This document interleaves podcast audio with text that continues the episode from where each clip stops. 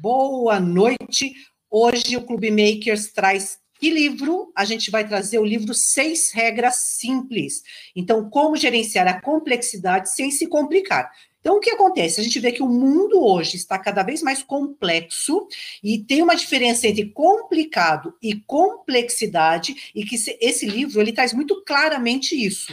O que a gente tem feito nas empresas é complicar tudo o que a gente encontra na frente. Então, a gente complica regras, a gente complica procedimento, a gente complica estrutura, apesar do mundo complexo. Então, o mundo complexo é uma teia de várias vari variantes aí. A gente vê que os clientes hoje têm vários pensamentos, é, a gente tem a globalização, tem várias questões que são trazidas no dia a dia, mas isso não quer dizer que a gente precisa complicar tudo, deixar tudo mais difícil. Tá? Então, é esse é, o tema desse livro que o Yves Moreau traz, junto com o Peter Tolman. Então, é um livro bem bacana, que é um livro é, também não muito comum é, nos meios, vamos dizer assim, é, de administração. Tá? Muitas poucas pessoas falam desse livro, mas é um livro que tem umas coisas bem bacanas aqui que eu quero trazer. Então, uma base científica muito forte em relação a isso. Tá? Então, tem uma base científica, segundo os autores, em cima do Herbert Simon, que ele é um prêmio Nobel 78 sobre tomada de decisão, porque ele fala também bastante coisa sobre tomada de decisão.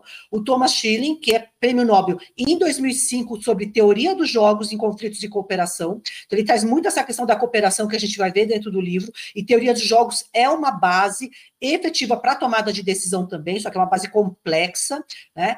O Michel Crozier, que tem uma nova abordagem chamada de análise estratégica das organizações e o Robert Axelrod, que é um cientista político, que também ajudou a compreender melhor a questão da cooperação. Tá? Então, todo esse aspecto que ele aborda de cooperação, de sinergia, de tomada de decisão, ele se baseia, ou melhor, eles se baseiam nesses pesquisadores. Tá? Então, tem também uma base científica muito forte e que é o fundamento também do Clube Makers de trazer coisas que sejam baseadas em pesquisa e não em achismo. Tá? Por isso a gente não vai trazer alguns gurus aí que simplesmente falam coisas que eles acham que é, mas não tem nenhuma base científica. E aí o que acontece? Né? Quais são as causas que ele traz para o crescimento da complexidade? Então, o mundo está nesse emaranhado que fica cada vez mais é, difícil entender qual que será o próximo passo. Mas a gente precisa delinear alguns caminhos para a visão de futuro. Então, o que, que ele vê, né? O que, que, trouxe essa complexidade na tomada de decisões e no mundo? Há uma globalização enorme, né? Então, a gente, é, por meio da internet, por meio da comunicação, a gente percebe que todo mundo fala com todo mundo de qualquer lugar do mundo hoje. Então, isso realmente, a gente tem esse acesso à informação, é uma coisa que acaba trazendo mais complexidade aos negócios. Porque eu consigo comparar como consumidor, como cliente, um serviço aqui no Brasil com qualquer outro lugar do mundo. E aí, às vezes, eu consigo é, fazer essa compra em outro lugar e não compro, de repente, de um, uma empresa brasileira. Então, isso realmente acaba atrapalhando muitas vezes é, as decisões, as ações das empresas que a gente tem aqui. Né? Então, esse avanço da tecnologia é muito forte, que realmente acaba trazendo muito mais abundância de opções para os nossos clientes. Tá? E aí o que acontece? Exigência aumenta. Porque se eu conheço uma coisa melhor, é claro que eu vou me tornar uma pessoa muito mais exigente. E aí tem o aumento do quê? Né, de stakeholders. O que são stakeholders? São as pessoas que estão em torno da empresa, que de uma forma ou outra eles têm algo que realmente faz é, com que a empresa se movimente. Então, isso é alguma coisa muito forte. E aí, o que acontece? É muito mais difícil eu conseguir atender a todos. Fica muito mais difícil fazer. Ah, eu tenho que atender o quê? A comunidade, eu tenho que atender os investidores, eu tenho que atender os clientes, os colaboradores. Imagina essa teia. Né, de, de, é, de repente você tem que atender a todo mundo, então você não vai conseguir atender 100% as pessoas. Então, uma hora você vai ter que tomar uma decisão que vai impactar mais em um, ou outra vai impactar mais em outro. Então, isso realmente acaba complicando a vida das pessoas, ou melhor, deixando mais complexa a vida das pessoas aqui. Tá? E aí ele traz alguns requisitos de desempenhos contraditórios que tornam o sistema complexo. E o que, que é isso na realidade? Tá? Ele começa a ver o seguinte: como que eu ofereço alta qualidade com preço baixo? Então, isso é algo que aparentemente é contraditório. Porque antigamente o que a gente via é produtos ou serviços com alta qualidade também são oferecidos por um alto preço. E hoje você precisa lidar então com duas variáveis que aparentemente são contraditórias, mas não são. Né? Elas precisam estar realmente, basicamente, sim, muito trabalhando em conjunto. Então, outra coisa, ser inovador e ter uma produção eficiente. Então, como que eu trabalho inovação que tem a ver com a criatividade aplicada, vamos dizer assim, que é uma coisa que demora um pouco mais, porque ao pensar, nem toda hora você tem um processo inovativo, que você tem novas ideias para colocar realmente em prática, e além disso, você tem que ter uma produção eficiente, você tem que produzir, produzir cada vez mais, né? E de uma forma que o quê? Contemple custo, contemple qualidade, né? E tempo. Então, isso é outra complexidade que a gente vê. Outra questão que ele fala: cadeias de abastecimento rápidas e confiáveis. Então, também no mundo antigo, vamos dizer assim, né? Ou que o mundo que ainda a gente vive em alguns momentos aqui, o que, que acontece? Quando eu tenho uma entrega muito rápida, às vezes ela não é tão confiável, porque entrega de qualquer jeito. Então, será que eu consigo entregar algo rapidamente e ser confiável nesse processo? E Outra questão que ele traz, por exemplo, que são serviços globalmente consistentes, então que atendem o mundo inteiro, mas são altamente responsáveis localmente. Então, como que você trabalha? Em termos de globo, em termos de mundo, mas pensando no local que você está. Né? Então, são coisas que aparentemente são contraditórias, mas as empresas estão buscando o quê? Alinhar todos esses pontos. Né? E aí, quando você consegue fazer isso, você cria o quê? Um valor e uma vantagem competitiva. Então, de repente, o que, que acontece? A gente vê empresas aqui no Brasil que elas vendem para o mundo inteiro, mas elas se preocupam, de repente, com produtos é, é, nacionais, que sejam de uma determinada região. Então, isso é valorizar a cultura local, porém pensando nas necessidades das pessoas no mundo inteiro.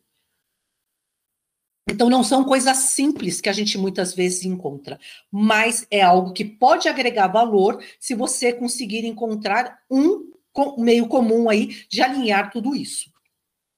E nesse momento, a gente percebe o seguinte, que a complexidade oferece o quê? Oportunidades. Então, se você consegue colocar esses dois pontos aparentemente contraditórios num ponto só e consegue alinhar isso, você consegue ter novas oportunidades. Então, a gente tem que olhar para a complexidade não como um problema enorme que vai ser um, uma pedra no sapato. Não, é um problema a ser resolvido para eu atender um mercado e atender muito bem ser uma empresa cada vez mais rentável. Né? E o, agora, o grande problema não é a complexidade em si, não é alinhar esses pontos contraditórios, é a complicação com excesso do quê? A gente tem excesso de estrutura, a gente tem excesso de procedimento, a gente tem excesso de regras e a gente tem excesso de papéis. Então, o que, que a gente começa a perceber? Que as empresas começam a crescer, é, elas começam a complicar tudo que tem dentro da empresa. Então, ela começa a criar mais cargos, mais funções, mais procedimentos, e aí as pessoas começam a ficar cada vez mais perdidas. Então, talvez vocês já viram acontecer em algumas empresas que o processo de autonomia é muito complicado. Para você tomar uma decisão, você tem que falar com a pessoa aqui, a outra pessoa ali, a outra pessoa lá, e aí demora-se muito, muito tempo. Né? Eu trabalho, eu tenho clientes é, de multinacionais. E aí, quando você pergunta, mas esse documento, quantas pessoas precisam assinar para realmente ir para frente. Aí a pessoa fala, ah, Valéria, tem que ir para o meu gestor, depois tem que meu subgerente, depois tem que ser para o meu gerente, depois para o vice-diretor, depois para o diretor, depois para o CEO. Gente, eu falei, quanto tempo demora isso? Ah, às vezes demora um mês. Um mês é muito tempo para tomada de decisões em um negócio. Aí os concorrentes estão correndo muito na frente de todo mundo aí, tá? Então a gente vai ver também que a gente tem que buscar simplificar. E Fazer o simples, muitas vezes, é o mais difícil, só que é fundamental dentro do que os autores trazem dessas seis regras simples. E como as pessoas utilizam o tempo delas normalmente, tá? A gente verifica o seguinte, né, que tem. É, eu vou olhar aqui para o lado, gente. Vocês talvez vão perceber que eu estou olhando para o lado. É porque eu estou com um monitor na lateral para ficar mais fácil para ver a tela aqui do que ficar na minha tela aqui efetivamente. Tá? Então, o que acontece? Os gestores passam 40% escrevendo relatórios. Tá? E de 30% a 60% fazendo o quê? Reuniões de coordenação. Olha lá. E aí o que acontece, gente? É muito tempo da vida deles.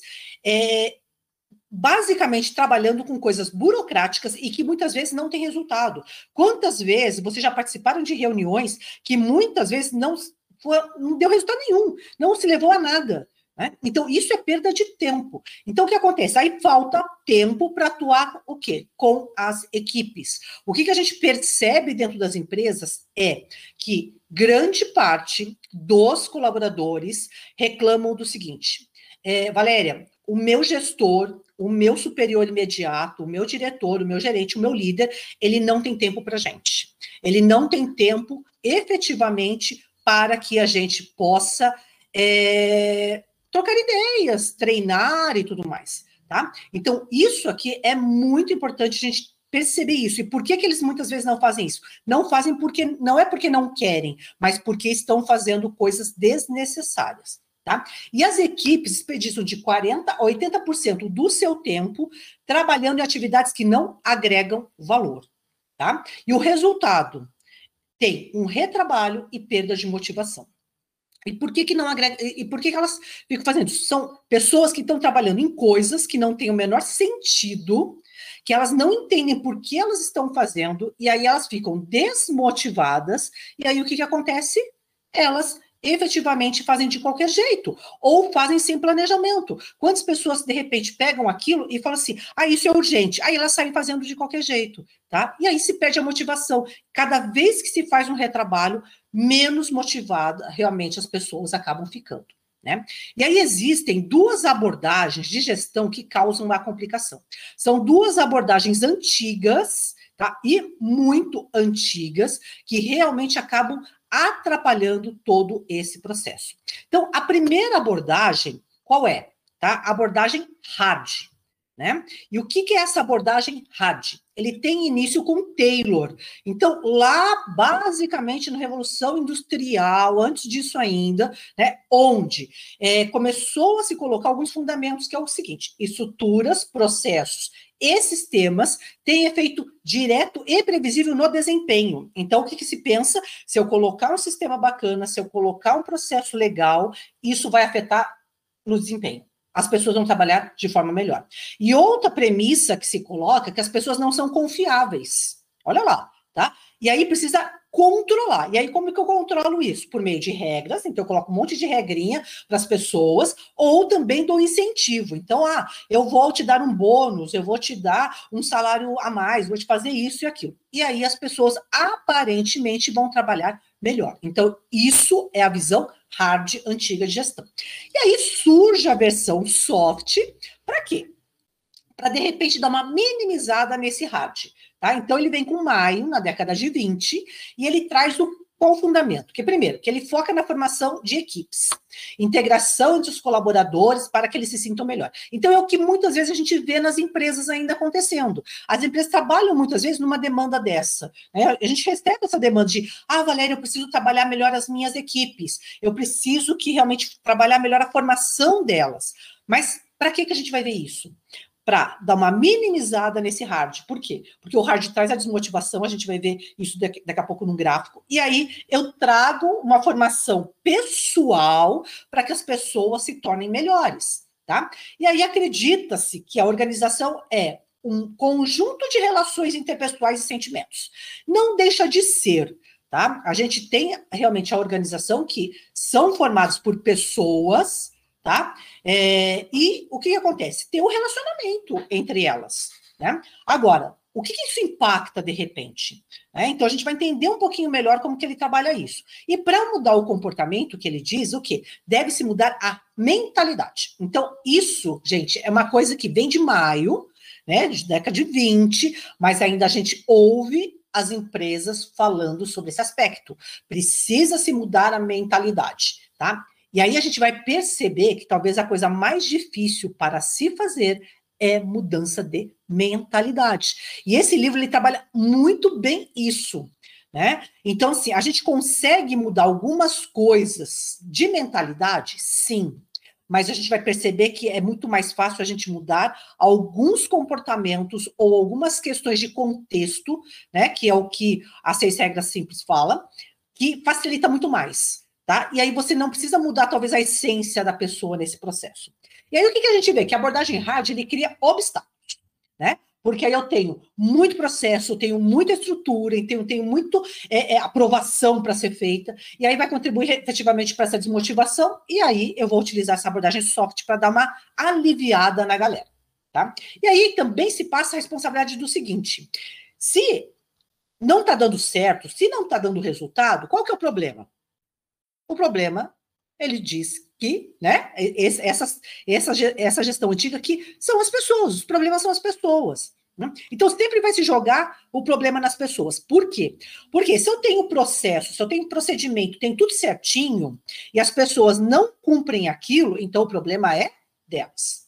Se eu forneço, então, um processo de formação de equipes para que elas possam se tornar melhores e elas posso, eu falo que tem que mudar a mentalidade, busco promover isso, e se elas não mudam, então o problema continua sendo delas. Então, nessa abordagem antiga, o problema sempre vão ser as pessoas. Olha que coisa engraçada, né? Então a empresa ela fala assim: eu faço tudo que é de estrutura, eu também dou toda a parte comportamental, mas as pessoas são ruins. Elas não trabalham da forma como eu preciso que elas trabalhem. Tá? E aí a gente vai ver que não é bem assim, que a gente pode não ter, de repente, profissionais de alta formação, tudo mais, mas a gente consegue ter pessoas que podem transformar o dia a dia delas e transformar a realidade delas dentro do trabalho. Né? E qual o recurso para lidar com a complexidade? São as pessoas. Olha lá, então a gestão é, antiga diz que os problemas são as pessoas e o que se diz para lidar com a complexidade, o recurso que nós temos são as pessoas. Então, na realidade, olha que engraçado. Uma fala que o problema, outra fala que a solução. E realmente a solução dentro do que esses autores dizem. E o que, que a gente faz com essas pessoas? A gente busca dar mais autonomia, busca praticar a cooperação, incentivar cada vez mais a cooperação. E por quê? Porque assim, é, por mais que você faça regras e procedimentos na empresa, nem tudo dá para ser previsto. Tem muita coisa que acontece no dia a dia e que quem vai resolver são as pessoas que trabalham na organização. E se as pessoas que vão resolver, o que elas precisam ter? Elas precisam ter autonomia e buscar colaborar umas com as outras. Então, esse realmente é o grande segredo, vamos dizer, desse livro, que ele fala o seguinte: no momento que você tem algo inusitado, essas pessoas que vão ajudar, elas que vão trazer inovação, elas que vão pensar diferente, e, e aí vai ter o aproveitamento das oportunidades, tá? Agora, a complicação faz com que, tem aqui esse gráfico aqui, vocês estão vendo, faz com que as pessoas já desmotivadas, elas tenham a desculpa de não fazerem nada, porque elas não podem fugir das regras. Quantas vezes vocês já viram isso na empresa acontecer? Ah, eu não posso fazer, desculpa, mas é porque está dentro da regra da empresa. Está dentro de tal procedimento. Então, o que, que, acontece? A regra, o procedimento, o processo vira o quê? Uma grande desculpa para não fazer. E aí, porque a pessoa está engessada, né? E aí o que acontece? Ela fica desmotivada, aí a produtividade cada vez mais fica estagnada, porque ela não tem ânimo para fazer nada melhor, nada mais. Está fazendo atividades que não agregam valor, tem muito obstáculo, e aí tem essa questão da complicação. Né? Então a gente começa a perceber que os, os líderes, os empresários, acabam criando mais complicômetros dentro da organização né, do que facilitadores. Né? Por quê? Porque eles querem colocar todo mundo na mesma caixinha e aí não se consegue. Isso não quer dizer, em nenhum momento os autores dizem, e eu também não digo isso, que assim, a gente tem que abolir os processos, a gente tem que abolir os procedimentos, a gente tem que abolir as regras. Se a gente não tiver isso, também vira uma grande bagunça, porque cada um faz da forma como quer. Né? Só que a gente tem que realmente dar autonomia para muitas vezes é, as pessoas quebrarem algumas regras, elas fazerem alguma coisa diferente para melhorar o processo ou aquele procedimento. Tá? Então precisa ter essa abertura, né? Não é saindo quebrando regra torto a direito. Então, quer dizer, se você tem de repente uma forma de atendimento que, olha, se vai em voo, né? A gente já viu várias histórias na questão de, de voos que você vai fazer. Ah, a regra não dá para fazer uma troca de passagem por causa. É, vai, 24 horas antes, 12 horas antes, não sei nem quantas horas são. Não dá para fazer, a não ser que você vai ter que pagar X tal, tal. De repente, o que acontece? A gente já viu vários casos que isso é uma regra da companhia para não virar bagunça, né? Porque senão cada cliente chega uma hora antes de embarcar, ah, eu não quero mais, eu quero cancelar, eu não quero pagar mais a mudança de passagem, porque aí ah, resolvi não viajar hoje porque eu não estou afim, coisa e tal. Não. Agora, quantas histórias a gente já ouviu que pessoas chegaram e muitas vezes um problema de família, alguma coisa de doença, alguma coisa que aconteceu de imprevisto, eles quebraram a regra e de repente autorizaram uma mudança de passagem sem custo nenhum e tudo mais. Tá? Então, isso precisa haver, porque senão realmente fica muito complicado todo esse processo. Eu já tive um caso desse, né? Eu tive um caso uma vez que eu comprei uma, um ingresso para ir numa exposição, para a gente ir comemorar o aniversário da minha filha, e no dia que eu comprei, né? Basicamente, o aniversário dela era no dia seguinte, no dia que eu comprei à noite, é, o meu marido recebeu uma notícia de falecimento de um, de, um, de um, tio dele muito querido, muito próximo, né? E o enterro seria no dia seguinte. Então, assim, e aí não podia cancelar.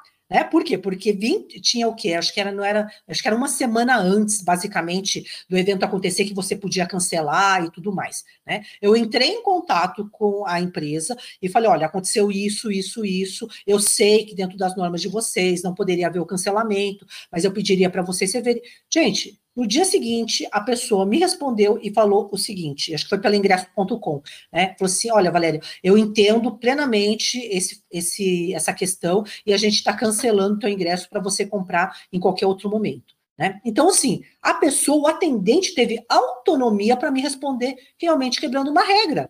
Tá? Então, isso que a gente vê são coisas simples muitas vezes. Isso exige treinamento? Claro, isso exige treinamento. Né? Isso exige uma ponderação, uma, uma orientação de gestão e tudo mais. Tá? Mas não pode ser tão fixo. Por quê? Senão as pessoas simplesmente vão trazer é, desculpas, e são desculpas verdadeiras para realmente assumirem aquilo que está dentro de um, de um padrão e tudo mais. Tá? Opa, deixa eu voltar aqui que passou. Aí o que acontece? Qual que é a simplicidade inteligente que a gente sempre prega, né? É, vamos buscar o simples. O que, o que, é faz, o que dá para fazer, gente? Primeiro, autonomia individual vai explorar a flexibilidade e agilidade das pessoas. Imagina o seguinte: imagina esse atendente que recebeu o meu e-mail pedindo é, esse cancelamento como uma questão extremamente é, é fora do comum, tudo mais, né? Imagina se ele falasse assim, ah, eu vou ter que esperar é, falar com o meu gestor X para ele ver uma aprovação tal, não sei o que, que é. Não, no dia seguinte, isso tinha também o prazo de resposta, eu acho que de, porque como era o final de semana, eu acho que só, é, tipo, eles tinham até três dias para responder, três dias úteis, dois dias úteis, não lembro o seguinte. No dia seguinte, esse caso estava resolvido. Então, essa pessoa, ela teve autonomia simplesmente para ter flexibilidade, deu agilidade no atendimento ao cliente. Tá? Então, são coisas que dá para a gente fazer. É claro que, gente, quando a gente fala de autonomia, não é libertinagem, né? não é sair dando liberdade à torta direito, mas é você estabelecer também o que? Até aqui dá para ser. Depois vai ter que ter uma decisão um pouco uma esfera maior e tudo mais, tá? Mas eu posso delimitar esse tipo de coisa também. Tá? E a cooperação, que é o segundo item para ter uma simplicidade inteligente, tá? que vai trazer sinergia. Quando eu começo a cooperar em grupo, o resultado vai ser maior. Porque é tudo isso multiplicado. Imagina uma pessoa fazendo uma atividade. Imagina duas pensando nessa atividade para buscar fazer de uma melhor forma. Talvez vai fazer muito mais rápido e vai ter outras possibilidades de concluir aquilo e vai fazer outras atividades que não estavam contempladas. Então, tudo isso realmente acaba é, fazendo com que a empresa ganhe nesse processo. E as seis regras. Quais são essas seis regras, tá? Então, as regras 1, 2 e 3, eles vão mostrar como as pessoas podem utilizar sua inteligência e poder no trabalho, tá? Por meio dos conhecimentos, margem de manobra, então essa questão da flexibilidade, do poder que é dado a ela e de recursos de cooperação. Então é que vai criar autonomia individual e utilizar no processo cooperativo, tá? Sempre em busca de melhores resultados.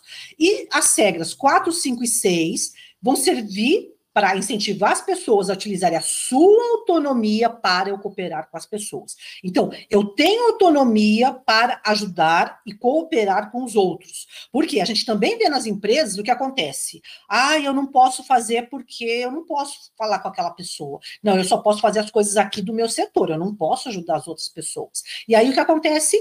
Fica tudo estagnado, tá? Agora, uma coisa que eles deixam muito claro isso, e em qualquer coisa a gente pode observar, tá? É, as regras falam regras simples, mas isso não quer dizer que são fáceis de implantação, tá? Por quê? Vai exigir que os gestores pensem e, mais do que pensar, atuem de forma totalmente diferente. Tá? Então, são essas coisas que realmente a gente tem que entender. Não é simplesmente passar pelo lado cognitivo, não, eu vou ter que agir diferente nesse processo. Tá? Então, isso realmente vai exigir. E vai exigir de quem? Dos gestores, dos líderes. Tá? Eles que vão ter que realmente cuidar disso. E aí tem a regra 1. Então, vamos entender as regras agora. A gente vai entender cada regrinha aí. Entenda o que o seu pessoal faz primeiro. Então, o seguinte, essa primeira regra que é muito legal, que é o que fazem e por que o fazem. Tá? E assim, esse, o que fazem, não é a descrição formal que está lá no cargo, não é o que está na descrição do cargo das pessoas, tá? Porque lá está escrito o quê? O que deveriam fazer. Era isso que eu espero das pessoas que, quando vêm trabalhar comigo, que elas desempenham aquilo. Só que muitas vezes aquilo não é possível, de acordo com o quê? Do contexto que ela vive, do ambiente que ela está. Tá? Então, lá é o como a gente fala assim, é o mundo perfeito. Né? É o mundo do contos de fadas que está lá escrito, mas aquilo muitas vezes não acontece. Né? E também a gente não pode pensar o seguinte: não pode ficar pensando que a, é, não pode ficar interpretando a personalidade ou a mentalidade. Que é o seguinte: como que essas pessoas deveriam fazer? Né? Então, aqui tem muita questão do julgamento. Né? De, ah, eu acho que elas deveriam fazer assim, só que você às vezes não sabe nem a realidade dela. Né? E aí você fala assim, ah, ela não faz, sabe por quê? Porque ela é teimosa. Ah, ela não faz porque ela é, é... ah, ela não, ela não consegue entender, ela tem uma falha cognitiva. Então isso tudo é julgamento, tá? É uma questão que você fica interpretando coisas da forma como você acha que é e muitas vezes não é, tá? Então isso também tem que se evitar, né? É saber o que, que é saber o que as pessoas fazem, o que fazem e o motivo de fazerem dessa forma. Tudo tem um motivo, gente. As pessoas não fazem porque simplesmente deu na telha delas fazerem, tá? Elas fazem porque tem um motivo delas fazerem daquela forma. Então, o que tem que se fazer, né? Nos exercícios que vocês encontram na plataforma, tem lá um questionário bem legal para vocês começarem a preencher. Então, é pensar e falar o seguinte: o que, que você faz? Ah, quando a gente faz mapeamento de processo de consultoria, a gente faz isso. O que, que você faz? Ah, eu faço isso, isso, isso, isso. Por que, que você faz? Ah, eu faço isso porque vem essa informação de uma outra área, porque eu tenho que entregar essa informação para outra área dessa forma. Então, você vai entendendo os motivos dela fazer aquilo, né? E, das vezes, por não fazer aquilo que está escrito no cargo, tá? E aí, o que, que a gente começa a analisar? O contexto do trabalho, o ambiente do trabalho, tá? E o que, que acontece nisso aqui? A gente vai ver os objetivos que as pessoas procuram alcançar, né? então elas têm um objetivo que elas procuram alcançar no dia a dia, ou os problemas que elas estão tentando resolver. Então, por que, que elas fazem daquela forma? Porque elas estão tentando resolver aquele abacaxi que acontece nisso. Então, de repente, você está no hotel. Né? Aí você vê as, as recepcionistas todas estressadas lá. Aí você já fala, Ih, esse negócio não tá bacana. Agora, por que será que elas estão estressadas? O que, que elas estão tentando resolver? Né? Às vezes elas estão tentando resolver algo que não seria delas seria às vezes de uma outra área, mas elas precisam resolver porque de repente aquela área não trabalha mais naquele momento e o cliente está reclamando, então ela precisa dar um jeito. Então, isso tudo é o contexto. Então, muitas vezes, a gente pode, de repente, nas grandes redes de hotéis, a gente percebe o quê? Que tem manutenção 24 horas por dia. Então, se seu chuveiro pifar, vai duas horas da manhã que você resolveu tomar um banho, você vai ligar na recepção, ou vai vir alguém para consertar o teu chuveiro, ou vão mudar você de quarto, se tiver quarto, né? Agora, se você de repente for num hotel, é, uma pousada, um lugar que não tem uma manutenção 24 horas, o que vai acontecer se você de repente for tomar um banho duas horas da manhã e teu chuveiro está queimado? Talvez a pessoa fale o seguinte: ah, não tem jeito, moça, você vai ter que esperar, porque só amanhã, às 8 horas da manhã, que o eletricista chega para fazer a manutenção nos quartos. Tá? Então, o que acontece? Aí, a recepcionista, às vezes, né, ela tem a regra, então ela não se mexe, porque já foi a regra estipulada aquilo, e aí dane-se o cliente, ou ela chega e pode falar o seguinte: ah, eu vou deixar a recepção um minutinho, eu sei trocar resistência, então eu vou lá no quarto da senhora para trocar. Né? E aí você chega, de repente, um outro é, cliente entra no hotel, não tem ninguém na recepção, e cadê a pessoa? Então, todo esse ambiente a gente precisa entender. Por que, que de repente está acontecendo isso? Né? Por que, que, de repente, os colaboradores estão estressados? Porque às vezes acontecem coisas que não estão ah, no alcance deles. Tá? E aí, muitas vezes, eles têm restrições e recursos também aí limitados tudo mais. Então, tudo isso a gente precisa entender nesse contexto. Então, nesse hotel, por exemplo, a, a, essa atendente que de repente não tem a manutenção 24 horas, ela tem restrições. Ela tem uma restrição de pessoal de manutenção. Né? Então ela não tem. De repente você tem um bebê que passa mal no hotel e vomita lá no quarto. E aí você liga assim: ah, preciso de alguém para limpar meu quarto. Ah, moça, não tem, só se você quiser vir aqui pegar um, um pano, alguma coisa para limpar. Né? Então, tudo isso a gente começa a entender por que, que de repente as pessoas agem de determinada forma ou outra. Né? E aí, às vezes, não é o problema da pessoa, é o problema do quê? Da estrutura que foi se colocada, das regras que foram colocadas. Agora, quando a gente entende o contexto, a gente começa também a compreender o comportamento das pessoas. Né? E aí, como gestor, eu preciso realmente encontrar formas para lidar com tudo isso e buscar ter recursos para realmente eliminar até as restrições. Então, eu preciso olhar tudo isso. Né? E aí eu começo, quando eu olho isso, eu começo a despersonalizar o quê? Essas questões. Tá? Porque aí os problemas não são caracterizados muitas vezes pelas características pessoais né? Ou porque as pessoas são hostis. Não, porque realmente não consegue, porque a estrutura está uma forma errada. Né? A pessoa não tem recurso ou ela realmente está presa às regras. Vamos pensar nessa recepcionista do hotel. Se de repente essa moça é uma pessoa, de repente, proativa, que fala assim: ah, não, mas eu vou dar um jeito aí, eu vou limpar o quarto da senhora, coisa e tal, só que ela vai deixar o posto dela. Né? Então, o que acontece? Você fala, nossa, que moça bacana, que, que ela me atendeu. Agora, quem chegar no hotel e ver a recepção vazia, vai falar assim: nossa, que moça largada, que de repente nem atende, não está aqui, deve estar tá dormindo, tirando um cochilo, um cochilo, coisa e tal. Então, olha a percepção também dos clientes por um fator, né? Que de repente não está na mão dela. Né? Ou que ela tentou resolver de um lado e no final acabou atrapalhando do outro. Então a gente começa a olhar e despersonaliza. Então assim, o problema não é a moça, né? O problema é o quê? É a estrutura que foi dado a ela. Então, isso é super importante a gente entender, porque muitas vezes a gente está pedindo coisas para os nossos colaboradores, mas eles não têm recursos e têm muitas restrições, e por isso que o resultado não acontece. Tá? Então, é a gente começar a olhar por que de repente eles fazem isso, né? em que contexto está, vai ficar muito mais fácil para a gente lidar, lidar com toda essa questão aqui. E aí, o contexto do trabalho. Tá? Então, são o quê? Objetivos ou problemas reais que os colaboradores precisam alcançar ou solucionar. Tá? Então, assim, o que, que a gente começa a olhar e começa a mapear? Quais são os problemas reais que existem e que esses colaboradores precisam é, solucionar todo dia? Ou quais os objetivos que a gente está dando para eles que eles precisam alcançar? Né? Então, também preciso estar tá olhando nesse processo. Vamos, vamos, pensar que eu tenho um restaurante. Eu dou um objetivo para o meu pessoal lá de atendimento, lá, que de repente é um restaurante à la carte, que o pessoal pede para olha, você tem que fazer um ticket médio de 100 reais por pessoa. Então, você enfia no, no cliente é, suco mais caro que tiver, uma sobremesa mais cara que tiver, um prato mais caro. E aí o que acontece? Eles precisam fazer isso e muitas vezes os clientes vão ficar insatisfeitos porque vão sentir o quê? Acuados.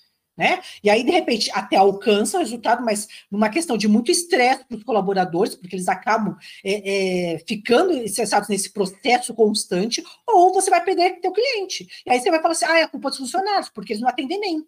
Né? Porque eles começam a ter uma percepção do seguinte, pelos clientes, nossa, que pessoa que empurra, empurra, quer enfiar todas as coisas na gente. Então, olha o que, que a gente acaba fazendo lá. Então, tem que tomar muito cuidado com esses objetivos que a gente coloca, tá? Ou os problemas realmente que a gente no final não verifica e só eles percebem. Então, conversar com essas pessoas é fundamental.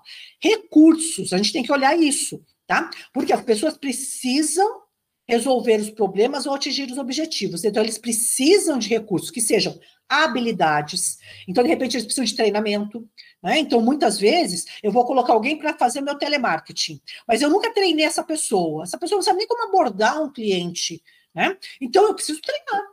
Preciso dar recurso para ela, antes de colocar ela na, na cova dos leões. Né? Então, precisa ter esse recurso. De repente, é uma área. Eu preciso de pessoas. De repente, está faltando pessoas para limpeza do meu, do meu, da minha empresa. Então, tenho que ter esse recurso. Também tem que olhar. De repente, eu falo, nossa, está muito sujo aqui. Mas por que está muito sujo? Porque está faltando gente. Né? Ou, ah, tem muito, o cliente está esperando muito tempo é, para ser atendido, porque também está me faltando pessoas para fazer esse atendimento. Ah, é, as, as tarefas do financeiro estão demorando, a gente está pagando muita coisa com atraso, e não porque não tem dinheiro, mas por quê? Porque está faltando gente para lidar com aquilo lá. Então, tudo isso eu preciso olhar. Também a questão de tempo, muitas vezes. Né? Quantas vezes é, eu tenho várias pessoas que me falam assim, Valéria, o meu gestor é, me dá uma tarefa para cumprir em meia hora, muitas vezes. E aquela tarefa, ela demora pelo menos uma hora e meia. Então, é o quê? Falta de recurso, falta de tempo. E por que, que acontece muitas vezes isso? Porque o gestor não tem a menor ideia de como se faz aquela atividade. Tá? Então, a gente precisa entender também como se faz a atividade, o tempo que ela demora, por que da complexidade dela, para que realmente a gente possa dar um recurso para as pessoas que é tempo. E também, às vezes, falta dinheiro. Né? Então, muitas vezes a gente também vê que vai faltar dinheiro, então também é outro recurso, e aí muitas vezes eu preciso fazer uma ampliação de alguma questão tudo mais, e eu não tenho esse dinheiro. E aí também acaba inibindo algum tipo de trabalho. Restrição. Tá? O que impede também para a realização do objetivo. Então, aqui, gente, o que acontece? Recurso e restrição, basicamente, está é, tá no mesmo patamar, né? Porque às vezes eu tenho um recurso e às vezes é uma restrição.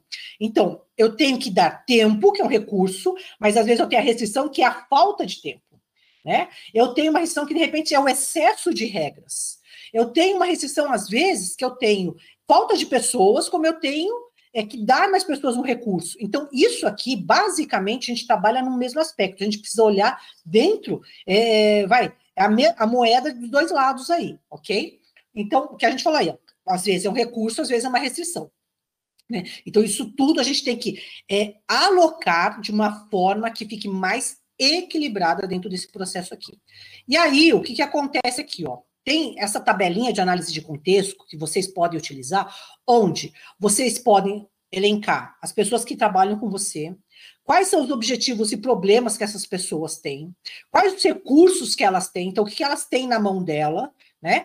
Ou restrições, porque aí eu preciso trazer esse recurso, virar recurso para essas pessoas. Quais são os comportamentos dessas pessoas quando elas têm que alcançar esse objetivo ou sanar esse problema e quais os resultados que elas estão tendo. Tá? Então, isso aqui é um mapeamento que a gente faz para olhar toda essa análise de contexto, tá? Nos exercícios vocês vão ter vários, é, várias perguntas para realmente responder a tudo isso. E aí tem a questão da cooperação, né?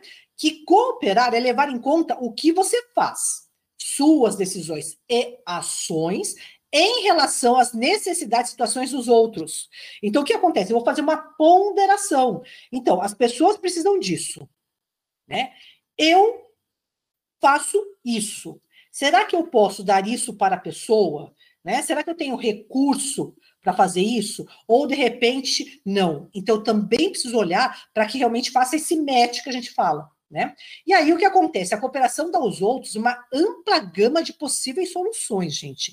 Quando eu coopero com uma outra pessoa, fica muito mais fácil. Por quê? Porque são duas pessoas pensando, ou mais pessoas pensando juntas em soluções. Então, eu tenho mais alternativas tá? Quando eu estou sozinho, eu vou pensar no quê? Talvez em uma alternativa, em uma solução. Tá? Quando tem mais pessoas, várias pessoas podem dar várias outras saídas. E aí a gente começa a ver outras oportunidades. Né?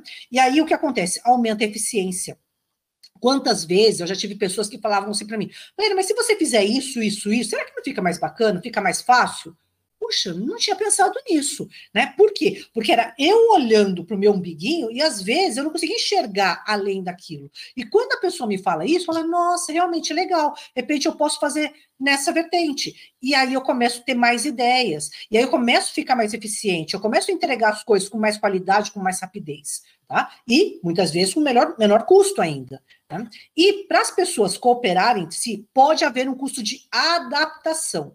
E o que, que é isso? Né? É, uma pessoa, quando vai se adaptar a outra, é assim: quando eu entro numa empresa, eu vou começar a trabalhar com outra pessoa. Eu tenho que ter uma adaptação com ela, porque eu não sei como ela trabalha, ela não sabe como eu trabalho, então muitas vezes vai dar algum conflito, mas eu tenho essa questão de uma adaptação profissional, né? Até conseguir encaixar a nossa forma de trabalhar aí. Às vezes vai ter um desgaste emocional, então tem essa questão também de entender, de repente, é, a forma, né? Às vezes a pessoa é mais emotiva, às vezes a pessoa ela é mais é, nervosa, então você também tem que tomar um pouco mais de cuidado, de repente, às vezes, para entrar em alguns assuntos com ela, então você também tem que olhar isso. Às vezes tem uma adaptação financeira, porque às vezes a gente tem que diminuir custo, né? Ou até de reputação, né? Porque às vezes as pessoas também têm essa questão de não, mas eu sempre fiz isso, né? Eu sou o gestor, isso era minha incumbência, agora eu vou passar para uma outra pessoa fazer. Então, às vezes, a pessoa também se sente um pouco é, acuada, porque ela acha que ela está perdendo poder, tá? Mas existe essa questão da adaptação quando a gente vai cooperar, e não tem nada de errado, tá? Isso vai acontecer. Né? Agora, o que, que a gente tem que mostrar? A gente tem que compartilhar os benefícios. É mostrar o benefício. Como a gente vai fazer uma venda de produto? Olha, é, você vai perder talvez tal, tal coisa, mas você vai ganhar nisso. Imagina um gestor que de repente pede algumas tarefas que para ele era assim, aquelas tarefas que eu amava fazer e que acreditava que dava poder. Mas você pode falar assim, cara, se você passar isso para outra pessoa, você vai poder ter um olhar mais estratégico, você vai ter mais tempo para lidar com as oportunidades do mercado. Você pode olhar tal. Aí a pessoa, nossa, é verdade, né? Então ela vê como um benefício. E o aumento da cooperação pode realmente ter um aumento da confiança. Por quê? Porque quando os resultados positivos começam a aparecer, as pessoas falam assim: nossa, está sendo bacana cooperar um com o outro, porque todo mundo está ganhando. Então, isso é sensacional que a gente percebe no dia a dia. Né? Agora, como estruturas, processos e sistemas organizacionais afetam o contexto do trabalho? Né? Então, o que acontece? Normalmente, o diagnóstico, quando a gente vai nas empresas, fixa aonde? No que as pessoas não conseguem fazer ou não fazem. Só que, olha que engraçado, essa frase foi bem legal, né? Que é, só que elas não passam o dia não fazendo. Você não vê a pessoa falar assim: ah, não, eu vim para o trabalho porque eu não vou fazer nada hoje. Não. Né? As pessoas, elas fazem algo. Né? Elas passam o dia fazendo alguma coisa. Agora, tem algum motivo que elas fazem aquilo. E é isso que a gente precisa entender. Né? Por que, que elas fazem isso dessa forma? Tá? Quando a gente consegue entender isso, aí a gente consegue entender mais essa questão do contexto. Agora, o que, que acontece? As pessoas focam, ah, elas não fazem isso, elas não conseguem fazer, e aí elas focam no seguinte: já que elas não fazem isso, elas não conseguem fazer, o que, que eu posso criar de estrutura para que elas façam? E aí eu começo a criar regras, eu começo a criar uma nova liderança para ficar fiscalizando o povo, eu começo a criar um procedimento para que elas façam, e isso acaba só complicando. Então, olha que questão muito bacana que esses autores trazem. Né? Se eu entendo o que elas fazem, aí, de repente, aquilo eu consigo desenrolar. Né? Agora, se eu colocasse, ah, elas não fazem isso, né? e aí eu começo a criar um monte de subterfúgios para elas fazerem, o que vai acontecer? Elas não vão fazer. Por quê? Aquilo não se adapta ao contexto do trabalho delas. E aí a culpa vai ser de quem?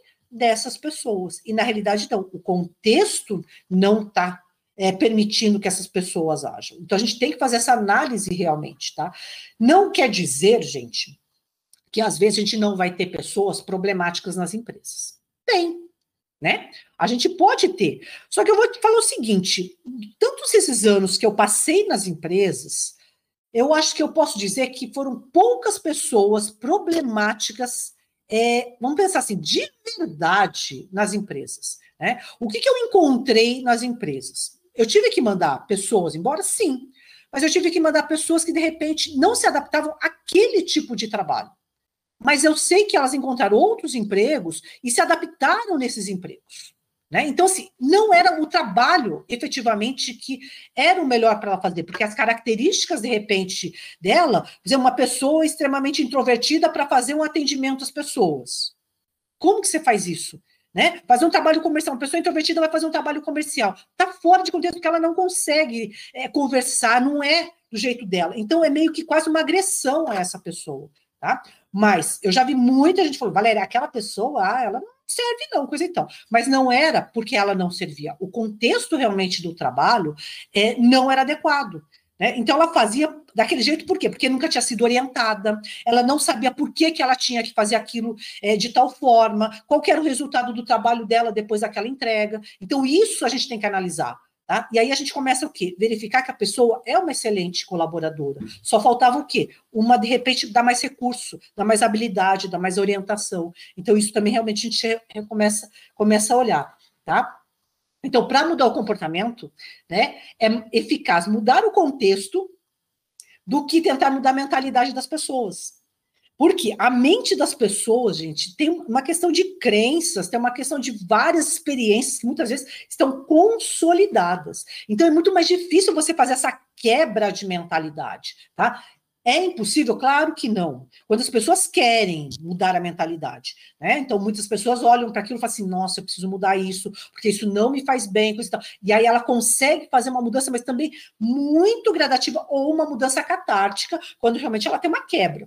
Né? Então, por exemplo, a gente tem, talvez a gente está fazendo uma mudança catártica de mentalidade por causa da, da questão da Covid, né? Dessa questão de você ficar isolado, de é, pouco acesso às pessoas, então você talvez quebre uma mentalidade antiga por uma questão muito dramática.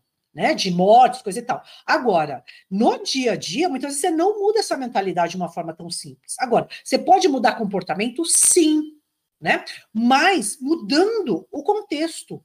Então, mudando esse ambiente das pessoas. E aí elas vão começar a buscar uma forma melhor de fazer. O livro que de repente agrega valor é, nesse processo aqui, gente, é o livro Princípio do Progresso, que está na plataforma e que a gente fez o encontro no Clube Makers. Tá? Então, acesse lá, porque isso pode ser um grande complemento nesse momento aqui. E o comportamento, né? Que a gente fala que o comportamento gera o desempenho. Então, eu tenho um comportamento, ele vai me dar um resultado ok? Se eu tiver um determinado comportamento, ele me dá o resultado X. Se eu tiver um outro comportamento, ele vai me dar o resultado Y. Então, as pessoas, recapitulando aqui, sempre têm motivos para fazer o que fazem. Mesmo que isso não seja razoável do ponto de vista dos outros. Então, pode ser que eu não aprove, eu olho para aquilo e falo assim, gente, mas por que, que o fulano faz aquele jeito? É a coisa mais difícil de se fazer. Só que, se eu for perguntar para ele, ele vai me falar exatamente o que ele faz. Ele fala, oh, Valéria, eu faço isso por causa disso, por causa disso, por causa disso. Tá? Então, ele tem um motivo, mesmo que isso não seja, de repente, razoável no meu ponto de vista. Todo comportamento é uma solução para um problema dentro de um contexto. Tá? Então, o que acontece? Eu tenho um contexto, então eu vou fazer algo para dar uma solução dentro daquilo que eu tenho. Se eu tenho um ambiente caótico, eu vou ter um comportamento para gerar uma solução dentro daquele ambiente caótico, né? Então, tudo isso vai ter um, um resultado desse processo. Também, todo comportamento contém evidências dos recursos que mobiliza, Tá? Então, do que, que eu tenho disponível, então ele me mostra isso, e também demonstra vestígios dos esforços que as pessoas fazem para contornar ou minimizar suas restrições. Tá? Então, o que acontece? Que eu falei dessa moça, de repente, da recepção do hotel pequeno, que ela se vira nos 30 para fazer alguma coisa. Então tem o quê? Tem um esforço. Só que, de repente, eu vejo como esforço, outra, outro cliente vê, não, não vê. Então, isso também a gente começa a olhar, tá? E nunca explique o que as pessoas fazem nos termos de uma mentalidade racional. O que, que seria isso? Né? De pensar nos julgamentos. Tá? Que você faz. Ah, porque ah, ela é meio lerdinha mesmo, né? Ah, ela não, não entende isso. Ah, ela é grosseira. Então, não. Porque isso diz muito mais numa incapacidade minha de, de repente, mudar o contexto, tá? É, do que realmente sobre a pessoa. Né? Porque, de repente, se eu mudar o contexto, aquela pessoa pode se tornar uma pessoa mais motivada. Por quê? Porque ela vai conseguir resultado. Agora, se eu faço um contexto, eu tenho um ambiente ruim para ela trabalhar, que ela tem que se estressar toda hora, realmente, no final das contas, ela não vai dar resultado. Tá? O comportamento dela não vai gerar um bom desempenho, mas por causa do contexto, muitas vezes, que eu coloco. Então, o desempenho é o resultado daquilo que as pessoas fazem. Né? Suas ações, interações e decisões. Aqui a gente não está falando de bom desempenho ou mau desempenho, porque é desempenho. Então, se eu tenho um mau desempenho é fruto das ações, interações e decisões, e se eu tenho um bom desempenho, é a mesma coisa. Tá? Agora, vai vir da onde esse comportamento, esse desempenho? De um ambiente, de um contexto adequado para que as pessoas possam agir da melhor forma. Tá? Resumo, então, aqui dessa primeira regra. Descreva o que as pessoas fazem, não o que elas não fazem. Tá? Dessa forma, você consegue realmente mapear aí um processo, de repente, de atividades e entender os motivos dela. Identifiquem seus objetivos, seus, seus recursos e suas restrições. Entenda como os elementos organizacionais existentes existentes moldam tais metas, recursos e restrições. Não use explicações em base com base em mentalidades ou traços de personalidade das pessoas e pergunte-se como os comportamentos se ajustam uns aos outros e como esses ajustam, esses ajustes moldam o desempenho. Tá? Então, pergunte tudo isso aqui, é um resumo do que de repente vocês podem já pensar em fazer para moldar melhor a sua empresa. Tá? Então, essa é a primeira regra. Os exercícios estão lá na plataforma. Tá? A regra 2, fortaleça os integradores, tá? O que, é um integrador? O integrador é um indivíduo ou uma unidade de trabalho que promove a cooperação para o benefício da empresa. Né? Faz com que os outros cooperem e tenham o poder para motivá-los a cooperar. Então, gente, é aquela pessoa que tem uma, uma imagem de uma quebra-cabeça, de um quebra-cabeça, é a pessoa que realmente junta as partes aí, né? Que ela ajuda a promover realmente o que? A colaboração entre as pessoas. E aí não é uma função, você não precisa criar um cargo, porque senão a gente começa o quê? A partir para a complicação, tá? É o que? Faz parte do trabalho individual. A gente começa a ver nas equipes pessoas que são integradoras. Você começa a ver que é, pessoas dentro, vamos pensar assim, o cupido, né? Quando a pessoa fala do cupido, ah, que junta a, a pessoa X com a pessoa Y e ela junta os dois lá e forma um casalzinho, tá? O integrador é como se fosse um cupido dentro da organização. Mas ele não tem uma, um cargo de cupido. Não. Ele pode ser um líder, ele pode ser um vendedor, ele pode ser um assistente administrativo, ele pode ser um analista, pode ser qualquer pessoa, mas é aquela pessoa que consegue olhar aquele contexto e falar assim: hum, isso aqui, ó, juntando com aqui, dá para a gente juntar e fazer tal atividade, que isso aqui vai ficar bacana tudo mais. Então, essa pessoa capaz de gerar realmente a integração na equipe. Tá? Então, a gente consegue formatar isso sem ser líder, sim. Tá? Muitas vezes é uma função do líder, sim. Tá? Mas muitas vezes a gente vê pessoas que são extremamente integradoras, tá? Que elas re realmente estão juntando aí para que realmente possa dar uma sinergia maior. E podem ser pessoas assim, é, dois tipos que a gente começa a olhar lá, tá? Que expressam altos níveis de insatisfação no trabalho porque percebe que os outros não colaboram com ela. Então, elas têm interesse na cooperação, mas não têm o poder muitas vezes. Elas querem colaborar, mas assim, elas estão fechadas porque, ah, você não pode ajudar. Vamos pensar, eu sou da área de compras e eu quero ajudar meu companheiro lá que é da área de, de vendas né? Eu, puxa, de repente eu poderia fazer algumas coisas legais, mas não posso porque eu estou presa aqui, eu não tenho autonomia para fazer isso. Então, de repente, essa pessoa que vê que tem esse link, ela pode ser uma integradora. Então, tem que dar poder para ela para que ela possa fazer isso, tá? E também pessoas de quem os outros se ressentem. O que, que é isso? Tem pessoas que têm poder, só que utilizam esse poder para o interesse próprio. Essa pessoa é um pouco mais difícil de você transformar em integradora, mas você consegue. Tá? O que, que acontece? Você tem que mostrar para ela quais os benefícios, o que, que ela vai ganhar se ela colaborar mais. Tá? Se ela, de repente, conseguir ser esse integrador de utilizar é, as pessoas para colaborarem mais, que de repente ela colabore mais, então mostrar os benefícios. Tá? E aí, essa pessoa, de repente, verificando que colaborando ela vai ter mais ganhos, que realmente vai ter né, coisas legais que aconteçam, aí essa pessoa também pode ser uma excelente integradora, que aí ela começa a disseminar isso pela organização. E aí, o que acontece? Dê às unidades, aos indivíduos, o poder e o interesse de promover a cooperação. A gente tem que promover isso, tá? É, porque eu vejo, gente, que tem muito líder que ele acredita que, assim, eu sou da área financeira. Não, área financeira é minha, aqui eu não quero que ninguém coloque a mão, nem dê pitaco, eu também não vou dar pitaco em ninguém, eu tô vendo um monte de coisa de errado, mas também não vou ajudar, porque a gente tem que fazer a nossa parte. Só que assim, uma empresa não é feita da nossa parte, a empresa é feita da parte de todo mundo. O resultado é de toda a empresa. Então, se uma área vai bem, a outra vai mal, a empresa vai mal, porque o resultado final não é bacana. Ou, às vezes, até se atinge o resultado, mas poderia ser melhor. Então, isso a gente realmente sempre tem que observar tá? E cuidado a inter interpretar emoções e sentimentos no trabalho. O que, que é isso? Né? Olha lá, uma forte tensão entre os grupos pode ser o sintoma de um conflito tão intenso que impede a cooperação, ou eles estão fazendo um árduo trabalho de cooperação e a tensão decorre da adaptação. Então, olha lá, às vezes é julgamento, por isso a gente tem que tomar cuidado em julgar.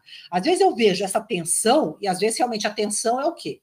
É da falta de colaboração. E aí o pessoal fica todo mundo lá com as emoções à flor, da pele. Mas em outra parte, pode ser que está tendo tensão, mas por quê? Porque as pessoas estão tentando colaborar, mas estão ainda naquele é, curso de adaptação, de buscando ainda entender como cada um trabalha, como cada um pode colaborar, e aí vai ter conflito também, tá? Mas eles estão buscando um, um meio comum para atingir isso. Tá? E também, ao contrário, um bom relacionamento interpessoal pode ser um sinal de que as pessoas acreditam que os custos de adaptação valem a pena ou estão evitando a cooperação para não ter esse custo de adaptação. Então, aquele negócio que, ah, tá tudo bem, gente. Então, se tá tudo bem, o pessoal tá cooperando. Também pode ser que não.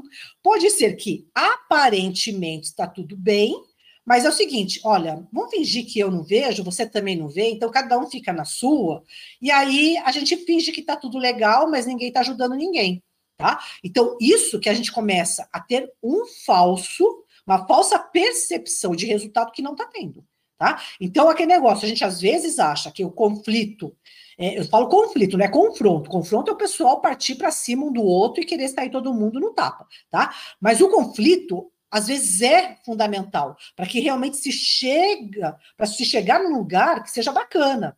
Tá? E às vezes está tudo bem, está todo mundo ré, está todo mundo feliz, mas aquilo às vezes não está fazendo sentido nenhum para ninguém. Então a gente tem que realmente olhar para todas essas questões aqui. Tá? Então, e a cooperação não deve vir sobre a imposição de regras. Não é assim, gente. Eu vejo muita empresa também falando assim: agora vocês precisam cooperar, porque se vocês não cooperarem, eu vou punir todo mundo. Gente, vai funcionar nunca isso, né? Porque a cooperação precisa ser algo que parta das pessoas, que elas entendam os benefícios da cooperação. Então a gente vê equipes extremamente cooperativas Tá? Agora, como a gente vê equipes que de repente não estão nem aí com os outros. Eu, basicamente, assim, eu sempre participei de equipes muito cooperativas, desde a época que eu era estagiária.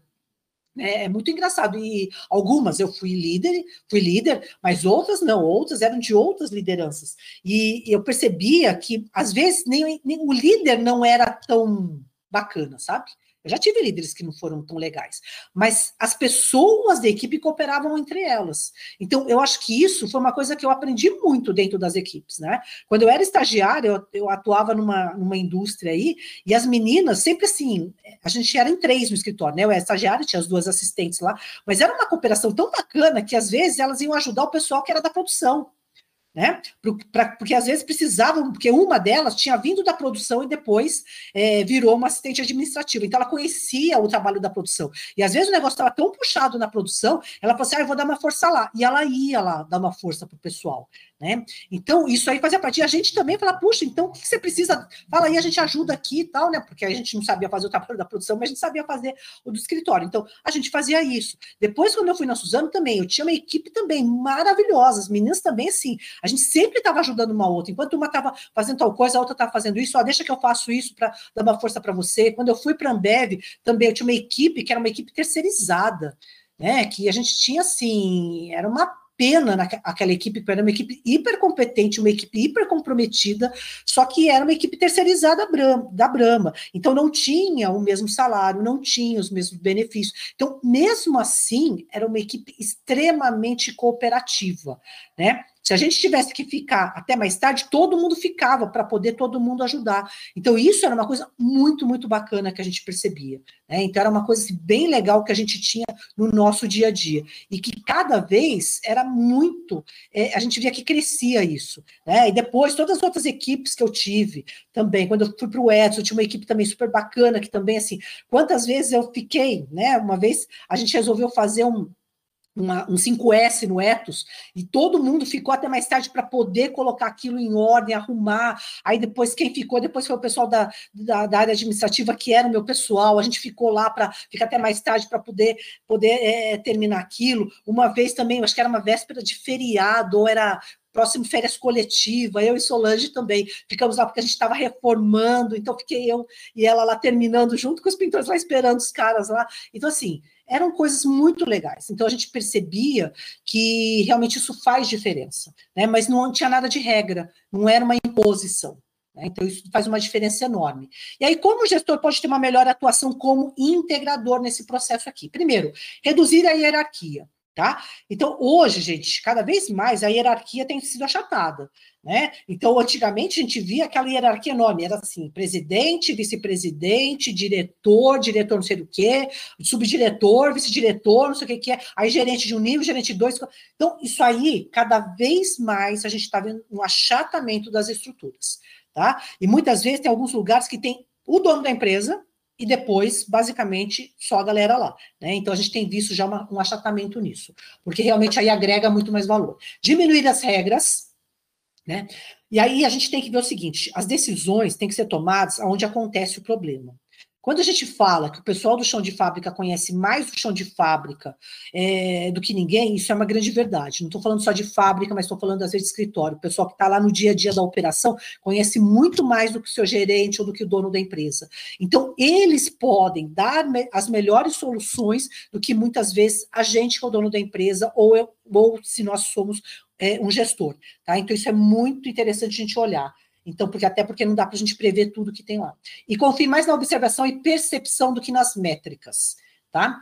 É, muitas vezes a gente fica focado muito só nas métricas, nos indicadores, e a gente deixa de olhar o momento. Né? Às vezes a gente vê a equipe toda é, atingindo as metas. Pô, então a equipe está bacana porque está atingindo todas as metas. Só que aí eu pergunto o seguinte: a que custo essa meta está sendo batida? Né? Então, se eu olhar o entorno, eu posso verificar que, de repente, algumas coisas não deveriam ser feitas daquela forma. Tá? Então, também tem que tomar muito cuidado com isso. É, e aí a gente começa a ver que, muitas vezes, o efeito é, cooperativo ele vai se tornar maior. Então, estou falando de metas aqui, por exemplo. Às vezes a gente vê equipes comerciais que são extremamente individuais, cada um faz o teu. Então, no final das contas, as metas da empresa são batidas sim. Só que, de repente, se um colaborasse com o outro mais, talvez as metas, assim, não as metas, mas de repente teria um resultado ainda muito maior. Então, a gente realmente tem que olhar em todo o processo, ter essa observação.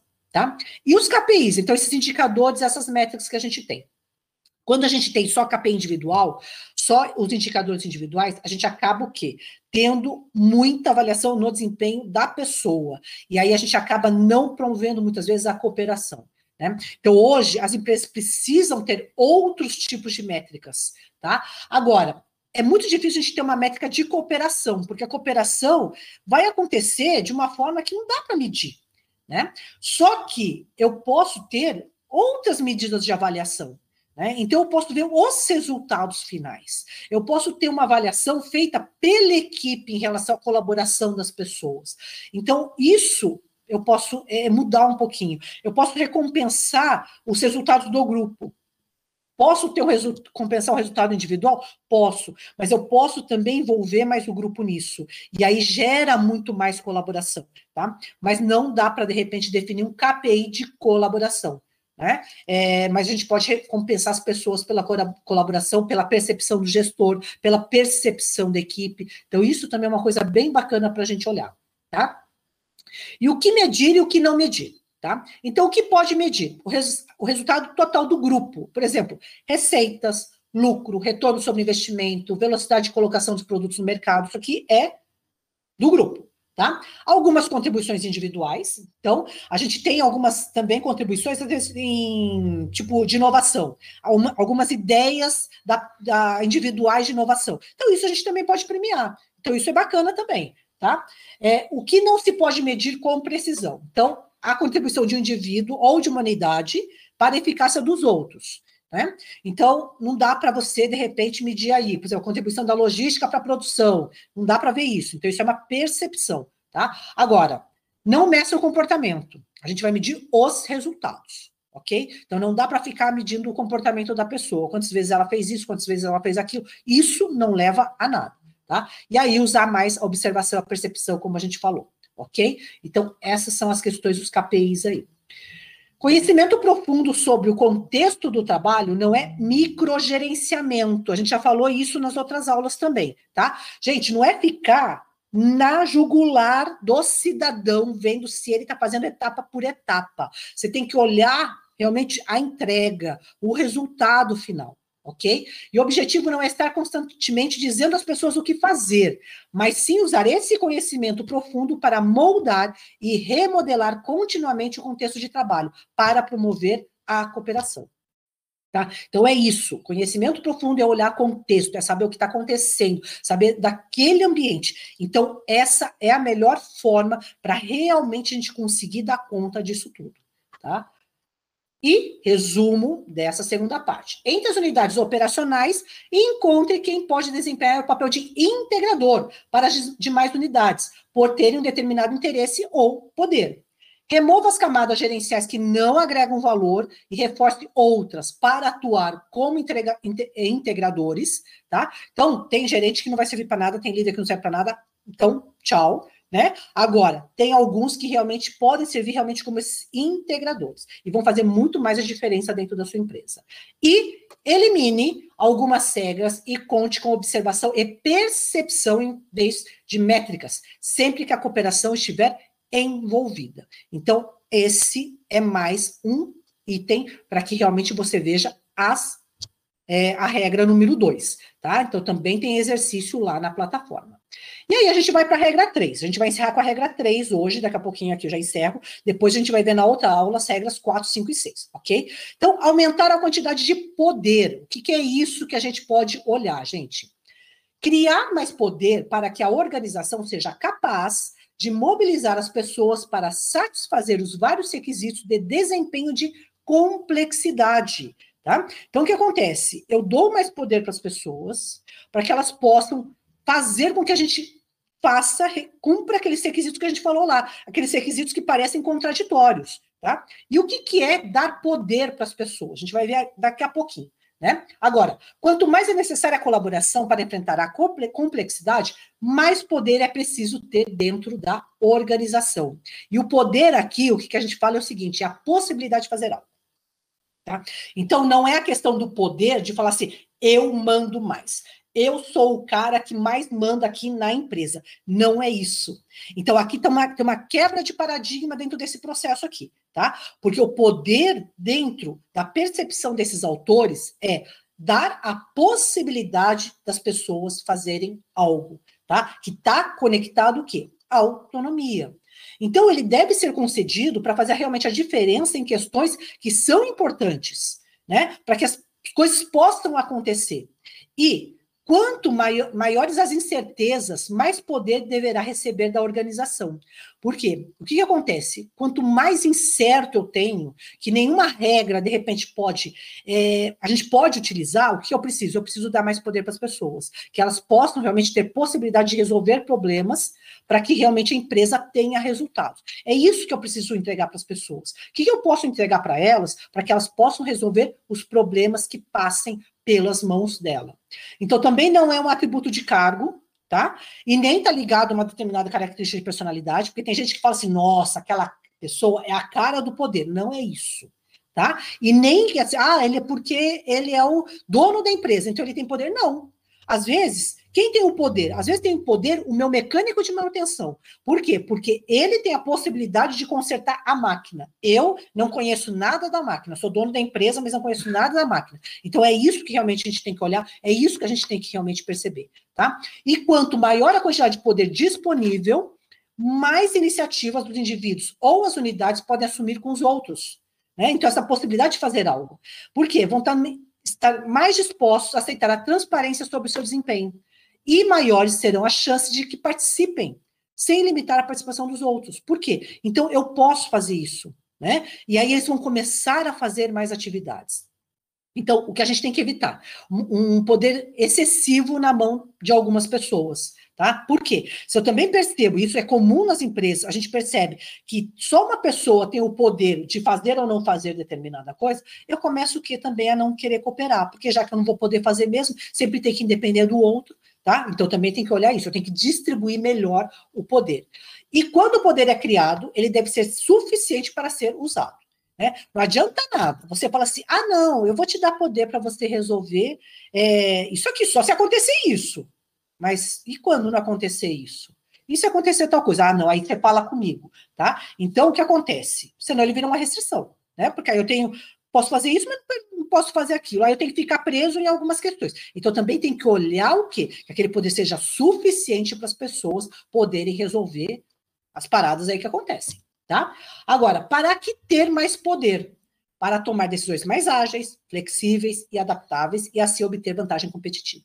Gente, a gente começa a observar que hoje as empresas que têm um melhor atendimento ao cliente, que conseguem inovar mais rapidamente, são, são empresas que deixam os funcionários mais livres para exercerem esse poder, tá? Então, quando de repente eu tenho um problema, vamos pensar, essa semana a gente comprou é, um switch para colocar os, o cabeamento em rede aqui em casa e tudo mais, né? E a gente comprou na Calunga. E aí tá lá, escrito que são sete dias de garantia, né? O que, que acontece? Simplesmente é uma regra que tem? É uma regra que tem. Né? Chegamos lá, simplesmente o rapaz pega, ah, tá bom, beleza. Nem testa nada, já entrega, acabou.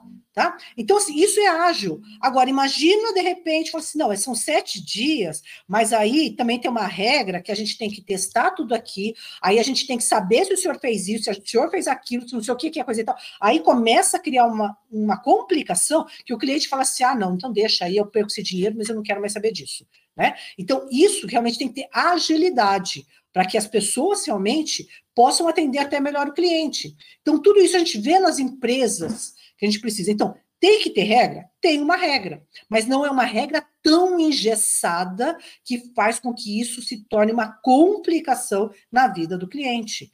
Né? Então, várias coisas a gente começa a ver. As empresas que. A gente hoje precisa de agilidade, gente. Por quê? Porque se o cliente muitas vezes eh, você demora para atender, você demora para fazer alguma coisa, o que acontece? Ele vai embora.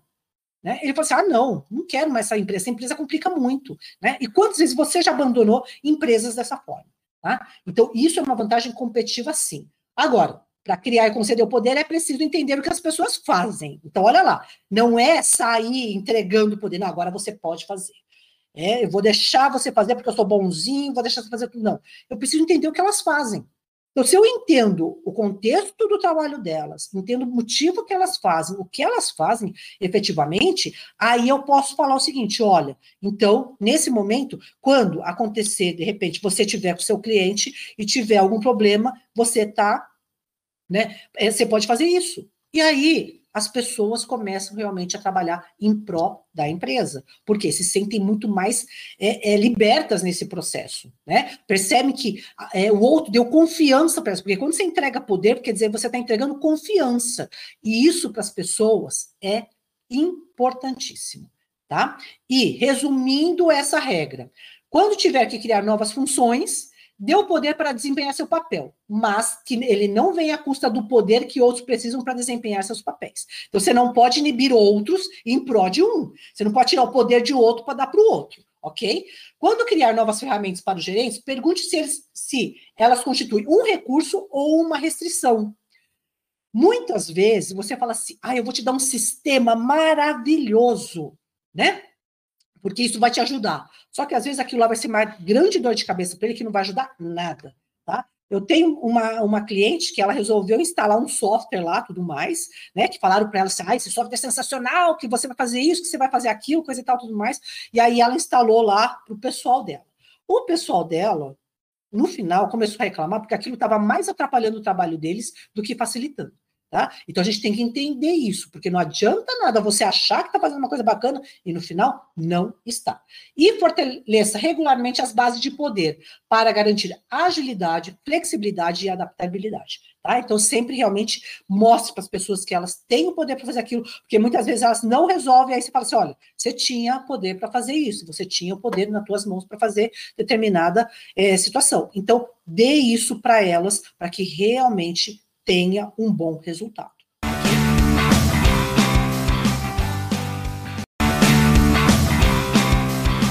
Vamos começar. Então, a gente vai falar agora sobre o quê? A quarta regra, que é aumentar a reciprocidade. E o que é isso na realidade? Né? Aquele.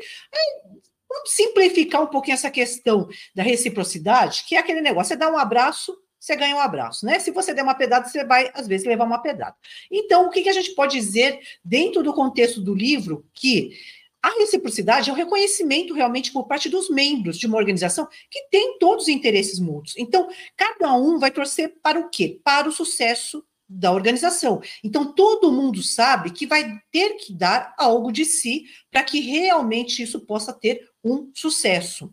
E a, o que acontece? Cria um contexto em que o sucesso de cada pessoa também depende do sucesso de todos.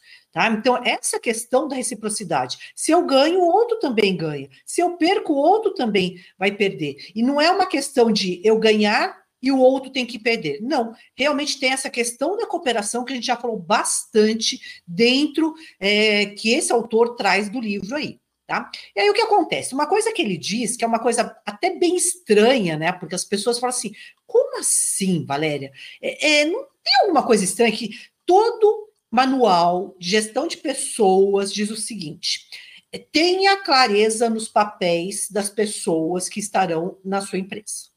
Tá? Só que assim, esse autor, o Ives, que ele fala? Ele fala assim: cuidado com o excesso de clareza nas funções. E por que o excesso? É claro que você precisa ter uma descrição de funções, de papéis das pessoas que estão trabalhando com você ou que irão trabalhar com você. Porém, o que você não pode ter? Um excesso. Tá? O que, que é esse excesso? Deixar isso tão fechado, tão quadradinho, que o que vai acontecer? As pessoas vão seguir tanto aquilo e elas vão perder o quê? A iniciativa de fazer as coisas. Porque elas começam a dar as desculpas do quê? Ah, eu tô dentro do meu papel. É isso que eu fui contratado para fazer. Então, eu não posso fazer nada mais do que isso. E ela não começa a reconhecer que a atividade dela tem uma interdependência com outras atividades. Tá? Então, isso a gente tem que tomar muito cuidado. Então, o que normalmente todas, é, é, vamos dizer assim, né? É, as, a, a, parte de gestão de pessoas, sempre as pessoas falam assim: faça regras, coloque papéis, escreva bem os papéis. Só que essa é a questão do excesso tá? Você tem que descrever, mas não coloque tudo, até porque você não consegue saber tudo o que pode acontecer. Então tem que ter uma margem que o autor já disse aqui, que é a questão da margem de manobra, né? Então que você tenha esse jogo de cintura para de repente o quê? E puxa, isso aqui não está colocado lá dentro da minha função, mas eu posso fazer. Porque se eu fizer, a minha equipe ganha. Se eu fizer, a empresa ganha. Então é isso que realmente a gente tem que buscar ter esse olhar. Tá? Então, tudo com excesso também não é bacana. E aí ele traz a diferença entre autonomia e autossuficiência. E o que nós precisamos promover é autonomia, tá?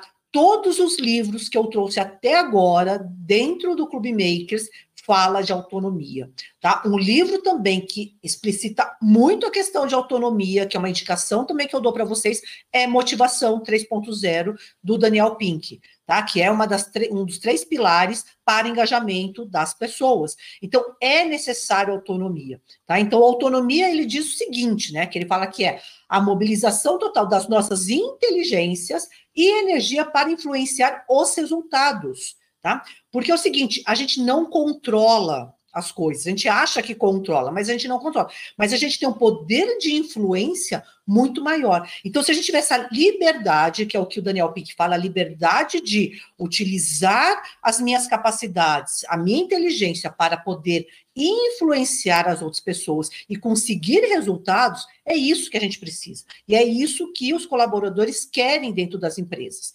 Agora, ao contrário da autossuficiência, o que, que é isso? Porque ele limita os nossos esforços em quê? Apenas nos resultados que a gente controla tá? Então, assim, o que eu posso ser autossuficiente? Né? O que, que eu não preciso depender das pessoas, que sozinha eu consiga fazer aquilo. Então, isso é a questão da autossuficiência. Agora, o que ele fala? A autonomia ela é essencial para a gente lidar com a complexidade. Porque a gente não sabe o que vai vir, a gente não tem a menor ideia de muitas coisas que vão acontecer no nosso dia a dia. Algumas coisas são previstas, ok? Então a gente já coloca isso dentro de um patamar de previsibilidade e de um plano de ação, se caso isso aconteça. Mas com a complexidade, a gente não tem como imaginar assim, ah, isso vai acontecer amanhã, isso vai acontecer talvez daqui um ano, daqui um mês. Não dá. E aí, quando as pessoas têm autonomia e aquilo acontece e não tem nenhum lugar escrito o que fazer se aquilo acontecer, então elas vão usar o quê? Essa inteligência, essa sua capacidade para lidar com essa complexidade, algo que não está sob o seu controle, tá? Mas são coisas que podem ser influenciadas. Agora, quando eu só me sinto autossuficiente, eu não busco essa questão da autonomia, eu vou olhar para aquilo e vou falar o seguinte: ah, isso aí eu não consigo lidar, porque não está dentro do meu controle. Aconteceu algo aí, mas como não está dentro do meu controle, eu não posso fazer nada. E aí o que, que acontece? Nós não vamos ter empresas eficazes. A gente não vai ter uma empresa que tenha resultado, porque imagina se todo mundo é desse jeito. Agora, então a autonomia ela leva à cooperação. Por quê? De repente eu vejo que, puxa, eu não consigo resolver, mas eu posso pedir ajuda, né? Agora, o autossuficiente não, ele fala assim: "Não, eu só posso fazer isso. Ele nem pensa na cooperação ou na ajuda das outras pessoas. Então, isso é a questão que a gente sempre tem que olhar. E outra coisa que ele fala aqui, que são dos objetivos valiosos. Tá? O que a gente tem que mostrar para as pessoas para estimular o interesse de cooperação? Sendo que a gente vai colocar isso dentro de um contexto, né, dentro das empresas, de que se as pessoas cooperarem um com o outro, a gente vai ter um sucesso. Sucesso pode vir muito mais rápido no processo da cooperação. Então, que a gente fala da sinergia, que um mais um não é igual a dois, mas pode ser igual a três, a quatro, cinco, por quê? Eu tenho uma ideia, você tem outra, outra pessoa tem outra, cada um vai tendo outra, e aí quando a gente junta, aquilo pode ser uma ideia muito melhor, que nos leve a ter mais qualidade, a, que, a nos leve a ter mais tempo, um custo menor. Então, isso tudo a gente consegue olhar e falar, puxa, isso aqui é bacana, a gente começa a ter mais resultado nesse processo, tá? Então, agora, como que ele fala que a gente tem o quê? Quais os tipos de objetivos que a gente pode levar essas pessoas a compartilhar? Então, a gente tem os coletivos de resultado. Tá? Que vão depender o quê? Do envolvimento de vários indivíduos e unidades e que eles vão definir o valor final que os grupos envolvidos desejam produzir, tá? Então, pode ser um exemplo aqui, o ROI, uma participação no mercado, a rentabilidade, a lucratividade da empresa. Então, todos, todas as partes interessadas, todos os stakeholders podem se juntar e falar assim: esse é o nosso objetivo de toda a organização, de toda a equipe. Tá? Agora, a gente também pode ter um objetivo que ele chama de individual de entrada. Tá? Que é uma contribuição ou uma entrada para um resultado coletivo de que certa unidade individual pode fazer sem o envolvimento significativo de outros indivíduos ou unidades. Então, muitas vezes, ele não vai depender, né? não vai ter envolvimento de outras pessoas, ele não vai ter que influenciar outras pessoas em relação a isso, mas é um objetivo dele. Então, é uma colaboração individual. Eu quero colaborar com isso. Né? Eu quero realmente poder dar um input em relação a isso, porque eu acredito que isso seja interessante para mim no crescimento individual, mas que realmente vai ajudar até no coletivo. E tem os, os objetivos que ele chama de sobrepostos, tá? Que são contribuições que as pessoas fazem e que vai fazer uma diferença positiva somente no desempenho dos outros. Né? Só que a pessoa olha aquilo como um desejo do quê? Eu quero cooperar. Então, quantas vezes a gente entra em algum trabalho que, de repente, eu já fiz muito isso, né? É, de ter esse objetivo sobreposto, que muitas vezes eu talvez não me beneficiaria, mas por que não ajudar uma outra equipe, uma outra pessoa a concluir aquilo para que realmente possa dar um resultado naquele momento, ou para ela ou para a equipe dela? Tá? Então, isso é uma questão de colaboração. E o que, que isso retorna depois? Porque no momento que, de repente, eu preciso também de uma ajuda, essa pessoa também pode me ajudar. Ela também pode falar assim: puxa, nesse momento também posso colaborar, porque também vai trazer um resultado para a Valéria, então também quero é, é, trabalhar isso, porque em algum momento ela também cooperou. Então, isso é uma troca. Tá? Então, as pessoas começam a serem estimuladas a cada vez mais ter cooperação. Por quê? Elas vão olhar o que? Os benefícios. Então, no momento que ela olha que alguém coopera com ela, ela fala assim: nossa, eu ganhei tempo em fazer isso. Né? E aí eu ganhei tempo, posso ir embora mais cedo né? Ou melhor, até embora no horário, porque tem gente que não é nem embora mais cedo, mas é embora no horário. Então, se eu vejo que eu ganho esse benefício, eu começo a perceber a cooperação de uma forma tão intensa na minha vida que eu falo assim: puxa, se eu estou recebendo cooperação, eu também preciso cooperar com a equipe para que a gente também possa ter mais ganhos. E isso a gente começa a ver dentro das empresas. Então, se eu começo a cooperar e eu vejo que de repente, puxa, o meu PRL está maior, por quê? Porque eu ajudei a outra equipe também a cumprir a meta dela, e aí a nossa meta no todo ficou muito melhor e aí todos ganharam. Então, isso que sempre a gente tem que observar na questão de elencar esses objetivos, valorizar esses objetivos e mostrar os benefícios que as pessoas podem ter em relação a isso. Tá? Uma outra questão que se traz é eliminar monopólios internos. O que, que acontece? A gente vê muito é, é, nas empresas essa frase: a pessoa certa no lugar certo. Tá? E aí é para quê? Uma grande desculpa para a gente evitar questionamento. Então a pessoa fala assim: mas por que, que aquele fulano está lá? Ah, porque a pessoa certa no lugar certo. Tá? Só que o que, que pode acontecer? Pode começar a criar um monopólio daquela posição, que a pessoa se sente dona daquele recurso, e aí o que acontece? Não existe essa questão da cooperação.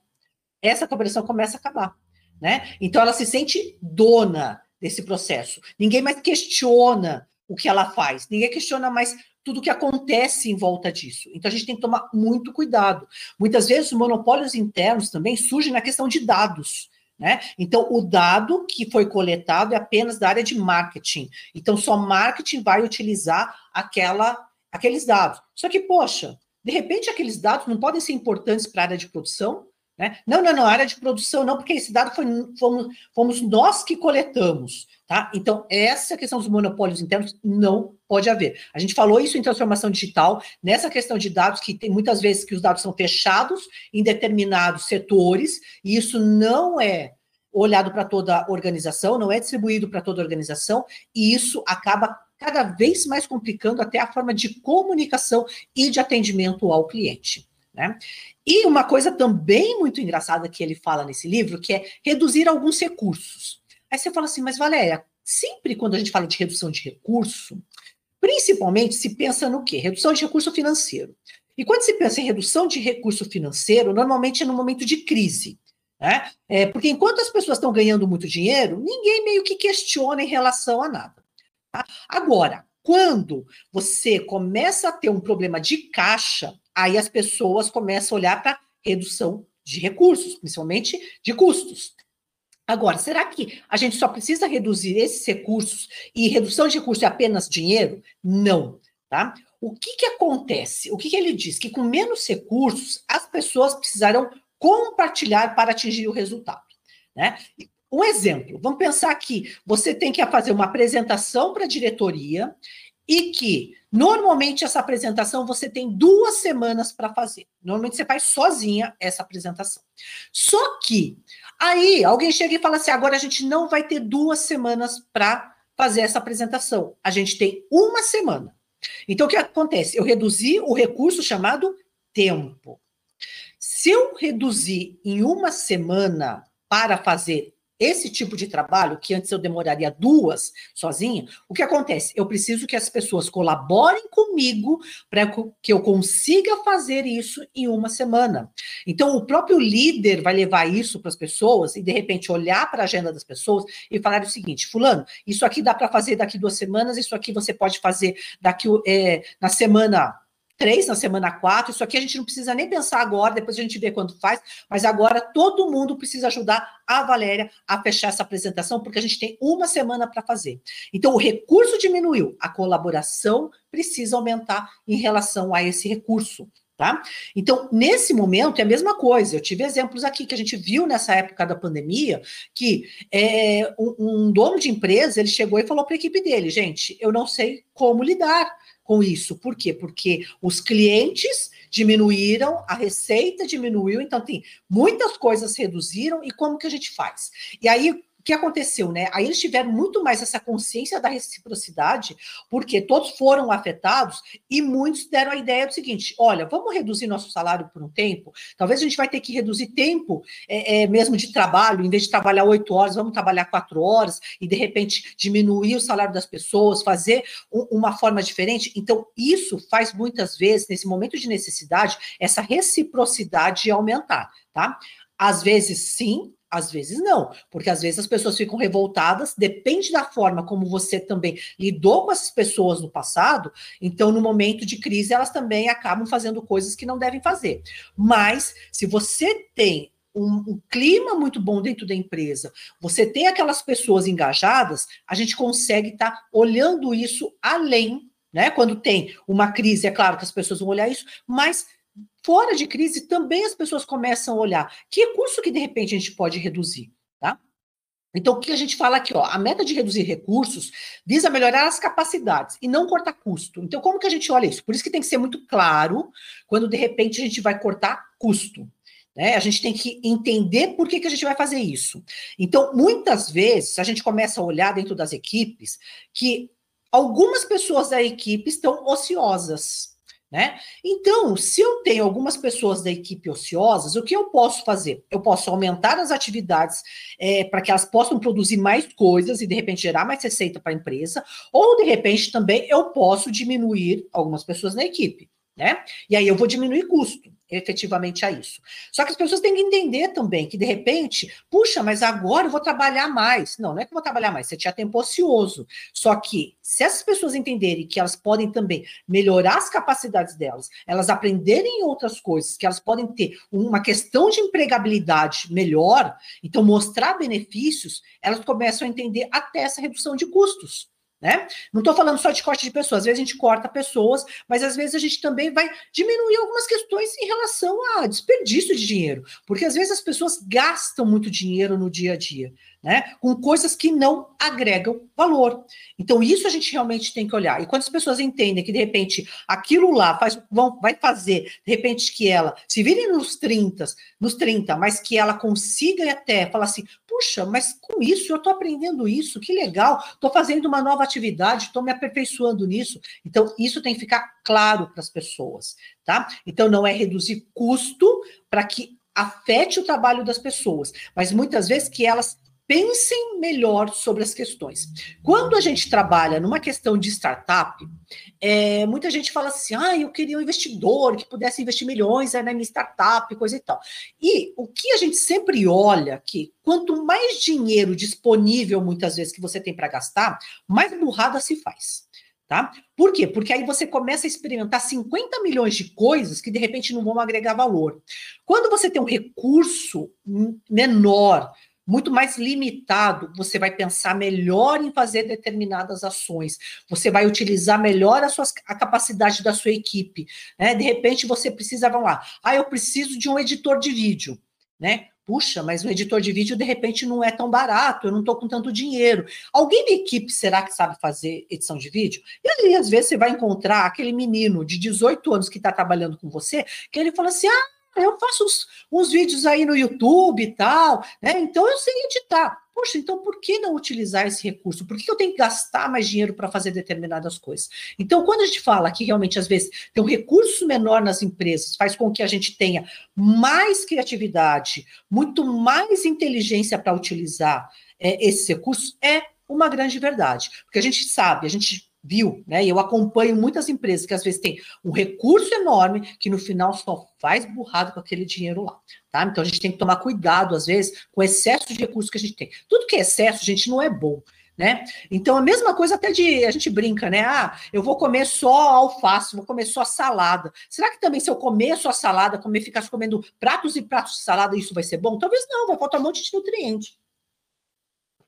Então, não é porque é algo que aparentemente é saudável que vai fazer bem, se você também é, é, fazer, é, fizer em excesso. A mesma coisa que água, tomando água agora, né? Então, o pessoal tem uma, uma, uma métrica lá, por tanto peso lá que você tem, você toma não sei quantas gramas de água lá por dia, que dá mais ou menos, vamos pensar assim, na média, vai dois litros, dois litros e meio é, numa pessoa aí, tá? Tem gente que tem que tomar um pouco mais, tem gente que tem que tomar um pouco menos. Agora, também não adianta, se você tomar cinco litros de água, você pode ter um problema de saúde enorme. Né? Meu pai teve um problema, porque foi fazer um exame, começou a tomar, começou a tomar água, só que não foi ao banheiro e no final começou a ter outros problemas. Então, assim, o excesso de água também não pode. Então, tudo que é excesso a gente tem que realmente ponderar. Tá? E aí, outra questão: criar redes de interação. O que, que é isso? Para quê? Para que as pessoas possam ter um, um, maiores relacionamentos, relacionamentos mais intensos e que se podem dar feedbacks também. Tá? Quando a gente não tem uma rede de relacionamento, a gente não tem uma rede de interação, e a gente está sozinho, a gente às vezes não tem os feedbacks. E se eu não tenho feedback, como que eu cresço? Como que eu melhoro? Né? Eu sempre falo que a questão do feedback tem a questão que é, as pessoas ficam meio com ranço do feedback, porque virou uma palavra meio ruim, como se fosse só coisa ruim que vem, né? Coisas que de repente são críticas, e na realidade o feedback tem uma questão de reconhecimento, né? Das coisas interessantes, boas que você faz, e também uma questão de sugestões de melhoria. Então, isso que a gente também tem que olhar, tá? Então, muitas vezes as pessoas não querem ter feedback porque acham que só vai vir coisas ruins. Mas se eu olhar para quê? Que eu posso ter coisas que vão melhorar a minha forma de ser, a minha forma de agir, então eu preciso aumentar as minhas redes de interação. Eu preciso me expor mais, tá? E aí também o que acontece? Quando eu participo de outras redes, o que, que vai, é, vai surgir? Eu começo a ter outras visões, eu começo a ter outras percepções e a colaboração é claro que aumenta, mas eu tenho um processo de inovação muito maior nesse caminho, tá? E aí o resumo dessa regra é sucesso de um depende do sucesso dos outros. Então, quando eu falo que o resultado da empresa não é o resultado de uma equipe, não é o resultado de uma pessoa, é o resultado de todas as equipes, de todas as pessoas. Então, muitas vezes, eu já encontrei muita gente que fala assim: Valéria, eu fiz a minha parte.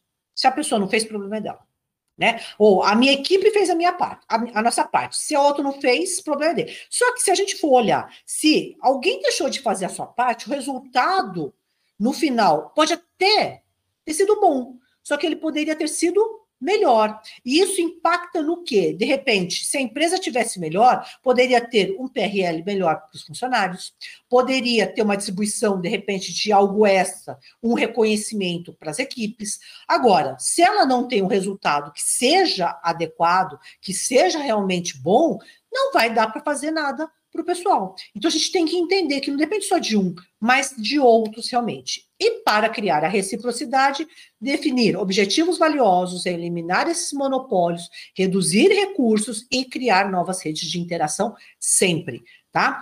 É, hoje em dia, eu acho que é nessa questão de muita gente estar tá trabalhando home office, acho que é interessante essa criação de redes de interação por meio de outras vertentes.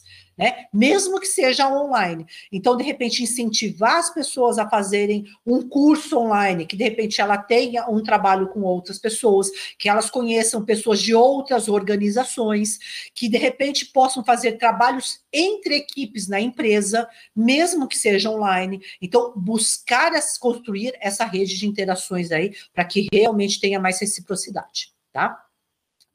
E a regra 5, alongue a sombra do futuro. O que, que é esse alongue a sombra do futuro?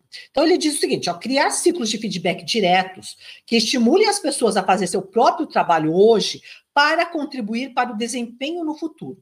Então, é sempre buscar fazer com que as pessoas façam algo hoje, mas que elas pensem o quê? Puxa, eu estou fazendo isso hoje. O que, que pode contribuir lá no futuro? Qual o resultado que a gente pode ter lá no futuro? Né? Porque o futuro, e a gente também já viu nos livros que eu já trouxe no Clube Makers, que o futuro não é construído no futuro, porque o futuro é daqui um segundo. Né? Então, o futuro ele é construído hoje no presente. Então, tudo que eu faço hoje, todas as decisões que eu tomo, vai ter uma consequência no futuro. Que seja esse futuro daqui uma hora, daqui uma semana, daqui um mês, daqui um ano, não importa, tá? Mas eu sempre tenho que pensar: estou fazendo hoje o que para ter essa contribuição no futuro. Então, isso é alongar. Tá? Então, essa sombra do futuro, que ele vem da teoria dos jogos, né? Então, o que acontece amanhã como resultado do que a gente faz hoje, exatamente o que eu estou falando. Então, ao alongar a sombra do futuro, nós tornamos um horizonte tanto longínquo, né? O ponto em que nosso comportamento atual finalmente revela suas consequências, muito mais importante e evidente para nós. E para alongar a sombra do futuro, a gente precisa criar esses ciclos de feedback que as pessoas fazem sentirem mais cedo. Então, o que acontece? Se elas percebem, se ela tem uma sugestão de melhoria hoje, o que, que acontece? É, esse, esse ciclo de feedback seja mais rápido, ela vai poder tomar uma ação que essa ação vai repercutir nesse futuro. Tá? Agora, se eu demoro para dar um feedback para a pessoa, se esse feedback não é dado tão brevemente. O que acontece? Ela só vai poder mudar isso depois de muito tempo. E o que acontece? Aí a mudança ainda vem muito mais longínqua. Então a gente tem que olhar para essa questão. Tá? Agora, quanto mais eu vou dando feedback, ela vai conseguindo alterar esse futuro muito mais facilmente. Tá? E esse futuro vai sendo muito mais próspero, porque as pessoas têm a possibilidade de resgatar, de rever várias suas ações. Né? Então, isso que realmente a gente precisa olhar nesse processo aqui. E aí, muita gente também, e a gente sempre ouviu isso nas grandes empresas, fazer um alinhamento estratégico. Só que aí a gente percebe dentro desse livro, por isso que esse livro assim é muito legal para a gente pensar e repensar em várias coisas. Por quê? Porque o alinhamento estratégico pode ser uma grande armadilha para a gente trazer complicação. Tá? O mundo é complexo, como a gente já viu, mas a complicação é trazer excessos. Então, o que acontece? Quando a gente entra, vamos pensar numa reunião de alinhamento estratégico, a gente vai falar assim: ah, tá. Então, o que acontece? A gente tem essas estratégias que a gente vai fazer. Então, essas estratégias, o que a gente vai precisar para cumprir essas estratégias? Aí, o que normalmente acontece? Começa a se criar novos departamentos para poder com que aquela estratégia tenha é, efetividade, né? Vai criar novos indicadores para medir se essa estratégia vai dar resultado. Gente, a gente começa a complicar. Tá? Então a gente tem que tomar muito cuidado com essa sequência linear do alinhamento estratégico. Tá? E qual que é, é essa sequência linear que normalmente a gente tem? Começa com a estratégia, aí alinha a estrutura para essa estratégia, aí verifica os processos que precisam ser feitos para essa estrutura funcionar, quais os sistemas que a gente vai precisar utilizar para que os processos funcionem. Olha como que a gente começa a criar complicômetros ao longo desse alinhamento estratégico, tá? Então a gente tem que tomar muito cuidado, porque a gente começa a o quê? A complicar cada vez mais e isso começa o quê? A dificultar depois o processo de execução. Né? Muitas vezes a gente precisa é, a gente precisa fazer uma estratégia, tá? Só que muitas vezes o resultado melhor vem de uma melhor execução de uma, do que uma estratégia é, super bem elaborada, porque a estratégia super bem elaborada é assim, é no papel, então tudo aceita, só que no momento da execução é outra. Então, quando a gente faz esse alinhamento estratégico e começa a complicar com estrutura, com pessoas, com processo, com sistema, com tecnologia e tudo mais, as pessoas ficam tão confusas em lidar em tudo isso, e aí a ação fica ruim. Tá? E a gente vê o seguinte: uma organização ruim, ela vai desenvolver uma estratégia ruim. Tá? Então, por quê? Porque ela vê é, tudo fragmentos dentro do seu ambiente corporativo. Então, faz uma estratégia para marketing, faz uma estratégia para vendas, faz uma estratégia para produção, faz uma estratégia para atendimento, só que aquilo tudo não está interligado. Tá? Então, o que, que o Ives fala nesse livro? Né? Que, primeira coisa, que você tem que ver o contexto. Então, como está funcionando isso? Como que a gente pode funcionar melhor? Quais são os problemas que existem de verdade? E aí, eu realmente vou atuar em relação a isso. Tá? Que é um plano de ação, né? e com as pessoas adequadas naquele momento que podem ser os grandes integradores ou pessoas que de repente possam colaborar nesse processo, tá? E não é processo em excesso, não é estrutura em excesso, não é sistema em excesso. E aí muita gente pode falar assim, Valéria, mas a gente tem que abolir tudo isso? Não, a gente já falou que não precisa abolir isso. Só que cuidado com o excesso que a gente tem comentado nesse momento aqui. E aí o surgimento de um novo requisito de desempenho que, que pode acontecer, tá? Então não siga a sequência tradicional que a gente já viu aqui: estratégia, estrutura, processo, sistema, métrica, incentivo, plano de carreira. Tá? Então, porque vai realmente complicar. Então, relacione o novo requisito com o quê? Com o que as pessoas já fazem, utilizando seus ciclos de feedback. Então, se eu tenho um requisito novo, por exemplo, eu tenho que começar a fazer entregas rápidas de forma barata. Então, que a gente falou dos requisitos aparentemente contraditórios. Então, eu tenho que ter mais agilidade, só que numa economia que a gente pensa tradicional, para ter mais, mais agilidade, eu vou pagar mais caro, que é igual frete, vamos pensar assim. Quando eu quero receber mais rápido, eu acabo tendo que pagar um frete mais caro. Só que se o requisito hoje do meu cliente é ter agilidade na entrega, mas pagando também barato, então, isso parece contraditório, mas eu tenho que ter. Isso talvez seja um diferencial competitivo. Então, o que, que a gente vê hoje? Por exemplo, esse é um requisito da Amazon. Né? Então, hoje a Amazon, ele, muitas vezes você pede numa. Eu já fiz, aconteceu isso comigo. Eu pedi numa sexta tarde um livro para minha filha e chegou no domingo de manhã. Então, assim, olha lá, entregaram no final de semana. Então, imagina para minha surpresa que foi, e eu não paguei um frete maior por causa disso. Né?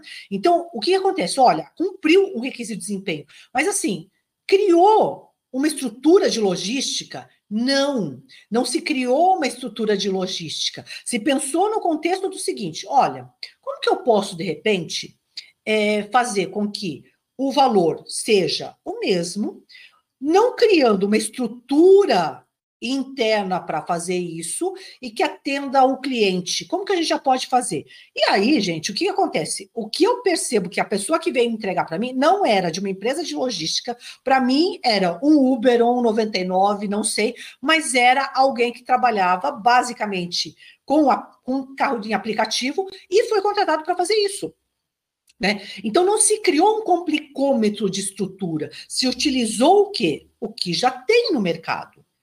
Uma coisa simples, que de repente alguém lá que faz o despacho consegue lá no aplicativo quem que é a pessoa mais disponível, quem que é a pessoa que pode fazer isso, tá, acabou. Tá? Então, isso que a gente começa a olhar e não ficar criando. Agora, imagina se de repente a Amazon parar e pensar: ah, olha, como que a gente tem que fazer então para começar a fazer entrega mais rápido? Então, a gente tem que comprar agora vários caminhõezinhos, ou a gente tem que comprar moto, a gente tem que fazer isso, a gente tem que fazer aquilo, e aí a gente tem que treinar as pessoas para fazerem isso, e aí o processo, isso complica muito mais, e no final fica muito mais custoso isso. Tá? Então a gente realmente tem que olhar. Então, esse ciclo de feedback, até olhar para assim, o que está funcionando. De repente, eles fizeram é, vários testes de mercado em relação a isso, né? Que colocaram o quê? Vamos fazer isso, vamos ver como funciona. Poxa, mas foi bacana. O cliente recebeu, gostou, adorou isso, está comprando mais, porque de repente eles vão talvez perder um pouquinho de dinheiro nesse processo da entrega, mas o cliente satisfeito vai comprar muito mais. Eu sou uma cliente que levanto bandeirinha lá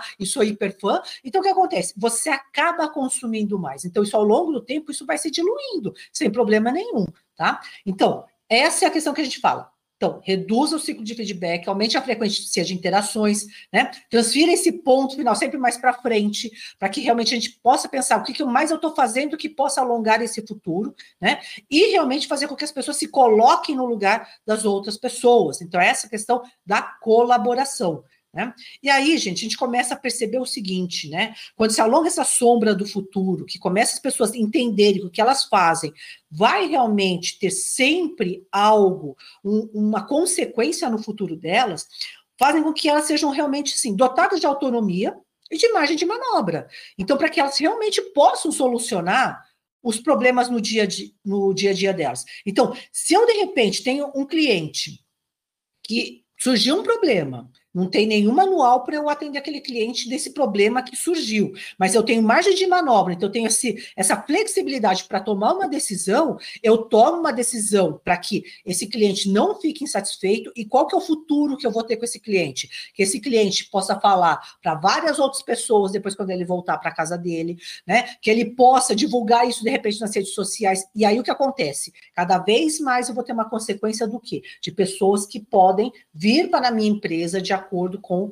esse, né, é, essa satisfação do meu cliente. Então, fiz algo agora que vai repercutir no futuro. Por quê? Esse meu cliente vai acabar falando para várias outras pessoas e sempre vai lembrar da gente, e isso acaba realmente sendo muito bacana, né?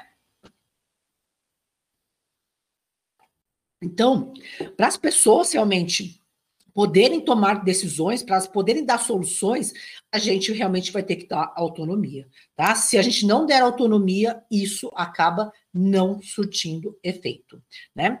E a questão do engajamento. Engajamento também é uma questão que a gente falou no livro O Princípio do Progresso e também Daniel Pink, Motivação 3.0, fala bastante sobre isso, tá? O engajamento, ele é prospectivo e não retrospectivo. O que quer dizer isso? O que aconteceu no passado não engaja os funcionários. O que, que engaja os funcionários, tá? É o que pode vir no futuro. Então, quais os ganhos que ele pode ter? Né? O que, que de repente ele pode ter como carreira? Então, quando se fala no princípio do, processo, do progresso, de que quando eu começo a ter progresso no meu dia a dia, eu começo a ter mais engajamento com a empresa, isso é uma grande verdade. Então, também é o que ele ressalta nesse livro. Tá? Então, o que, que a gente começa a olhar? Que o engajamento não vem de uma, ai, eu tenho gratidão pelo que a empresa fez no passado. Tá, ele pode até ter gratidão, mas isso não quer dizer que ele vai manter essa motivação em fazer as coisas, em realmente contribuir para a empresa, em colaborar realmente com as outras pessoas. Então a gente tem que realmente olhar para essa questão de engajamento, que é como eu posso oferecer algo para o meu colaborador que ele se sinta o quê? sempre tendo um progresso, em termos de aprendizado, em termos de carreira, né, em termos de algum benefício sempre que ele tenha que ter. Tá? Mas a gente não está falando de benefício, muitas vezes, de recurso financeiro, tá? Mas é um ganho que ele percebe no dia a dia dele, tá? Que ele está sendo reconhecido, que ele está sendo valorizado. Então, é isso que ele ele fala. O que eu gosto muito dessa frase aqui, que ele fala o seguinte: ó, os colaboradores mais antigos não envelhecem uma empresa. As empresas que os envelhecem, porque já criam seu futuro, a aposentadoria, né? E isso aumenta o quê? O desengajamento, gente. Olha que interessante é isso, tá? Então não é que o cara começou a trabalhar lá e o cara vai ficando desmotivado e assim, ele que começa o quê? A envelhecer a empresa porque ele já não tem ideias boas, coisa e tal. Não. O que, que acontece é que as empresas já pensam, já falam o seguinte para os colaboradores: fala assim, é, porque a partir do momento que a pessoa vai envelhecendo aqui dentro, né, ela começa já não ter muito aprendizado, ela começa já não contribuir muito. Por quê? Porque ela vai se aposentar. E aí essas pessoas ficam realmente desengajadas, porque elas falam assim: ah, para que, que eu vou fazer alguma coisa, né? Porque daqui a pouco eu vou me aposentar. Agora, quando você não tem esse olhar de aposentadoria e que você sempre está incentivando teus colaboradores, independente da idade deles, a contribuírem, a avançar em determinado projeto, fazer algumas coisas, gente, a gente pode ter colaboradores de 60, 70, 80 anos, mas que vão estar extremamente engajados. Por quê? Porque eles sabem que eles podem contribuir. Então, a idade se passou, né? Então, eles ficaram mais velhos em termos de idade, mas isso não quer dizer que eles não possam contribuir. Então, isso é super importante para a gente também manter o engajamento. Hoje a gente vê em algumas empresas que o pessoal já, na faixa, às vezes, dos 40 anos, né? Eu conheço muita gente que na faixa dos 40 anos já está pensando o seguinte: ai, daqui a uns anos eu vou me aposentar. E, essas pessoas que falam isso, você já percebe que elas não fazem grandes evoluções na empresa. Elas não fazem grandes, grandes contribuições. Porque os próprios gestores concordam com elas. Falam assim: ah, esse cara também logo, logo se aposenta. Então também não adianta dar muita trela para ele. Tá? Então, isso que acontece realmente que a gente percebe muitas vezes que as empresas acabam trazendo esse clima. Mas quando, de repente, promove uma questão de desenvolvimento, de engajamento, de, é, de inovação nas empresas, de buscar novas ideias, a gente começa a perceber que isso não é verdadeiro, tá? Opa, deixa eu voltar aqui. E aí, o resumo dessa regra, né? Então, reduzir o ciclo de feedback, torne mais frequentes os momentos em que as pessoas experimentem e a consequência dos resultados de suas contribuições, né? Então, é muito importante as pessoas olharem que aquilo que ela contribuiu, qual o resultado que teve, e mostrar para ela isso, porque aí cada vez mais ela quer contribuir. Reduz a duração dos projetos, então aqui está muito ligado à questão do ágil, né? Antigamente a gente tinha projetos que demoravam um, dois, três, quatro anos. Não que a gente não tenha hoje, a gente tem. Só que a gente vai reduzir o quê? É, o tempo de execução. Então, assim, ah, vamos fazer em três meses, a gente vai fazer isso. Mas no próximo quarto a gente vai fazer isso. Então a gente vai reduzindo um pouquinho para fazer realmente esse ciclo mais rápido, para ter um feedback mais rápido, para lançar no mercado algo, né? Porque até a questão do MVP, que a gente fala da, das, das, startups e tudo mais, para que a gente realmente possa ter um olhar de experimentar rápido, errar rápido e consertar rápido. Tá? Interligar esses futuros mesmo, né? Então, o que, que pode acontecer lá na frente, e aí, se isso acontecer, o que, que a gente pode ainda ter próximo passo? Então, fazer essa interligação e faça as pessoas se colocarem no lugar das outras pessoas. Tá? Então, isso é muito importante, porque no momento que ela veste o sapato do outro, ela também começa a ter um olhar diferente dentro desse processo. E a regra 6, que é a última regra: recompense quem coopera. Tá? Então, isso aqui também é uma forma de uma quebra que esse autor traz, né? Que é uma forma diferente de avaliação. Então ele fala o seguinte: use mais do que critérios puramente técnicos na avaliação de desempenho. Promova a cooperação, porque na avaliação de desempenho, normalmente, a gente avalia o quê? As metas, né? Porque a gente estabelece as metas lá junto com a pessoa, e aí está, verifica se ela cumpriu ou não aquelas metas. É, então, tem as metas individuais, e quando tem uma meta individual, muitas vezes, ela deixa de olhar para o grupo, porque ela precisa atingir aquilo, então você acaba é, destruindo a colaboração. Então, a gente tem um pouco acabar com esse tipo de avaliação. Então, o que acontece? A gente tem que buscar realmente fazer com que as pessoas cooperem. Né? E aquelas que não cooperam, aí que elas arquem com as consequências, né? E aí, assim, realmente é, buscar com que as pessoas sejam avaliadas até é, pela equipe. Porque cooperação é um pouco complicado você avaliação, avaliar, porque é uma questão um pouco subjetiva.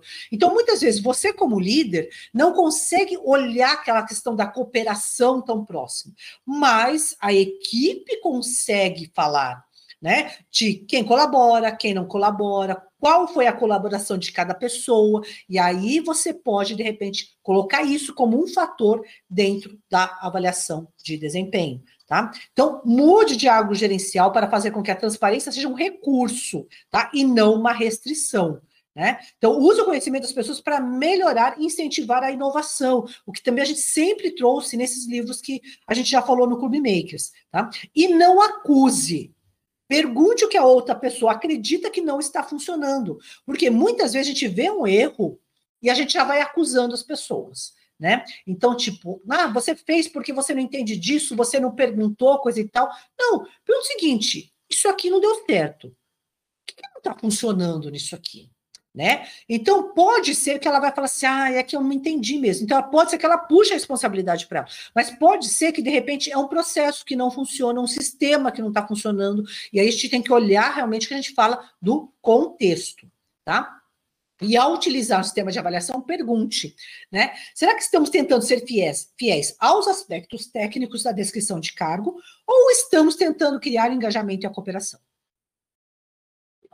Então, o que é mais importante aqui, gente? É criar o engajamento e a cooperação. Quando a gente só vai avaliar, então, individualmente, a gente vai ter o quê? Brigas, talvez conflitos entre as pessoas, muito maiores do que a gente imagina. Porque cada um tem que puxar a sardinha para o seu lado, cada um tem que fazer a sua meta individual. Agora, no momento que a gente cria o um engajamento, a gente está criando cooperação, a gente também tem que colocar isso além do aspecto técnico.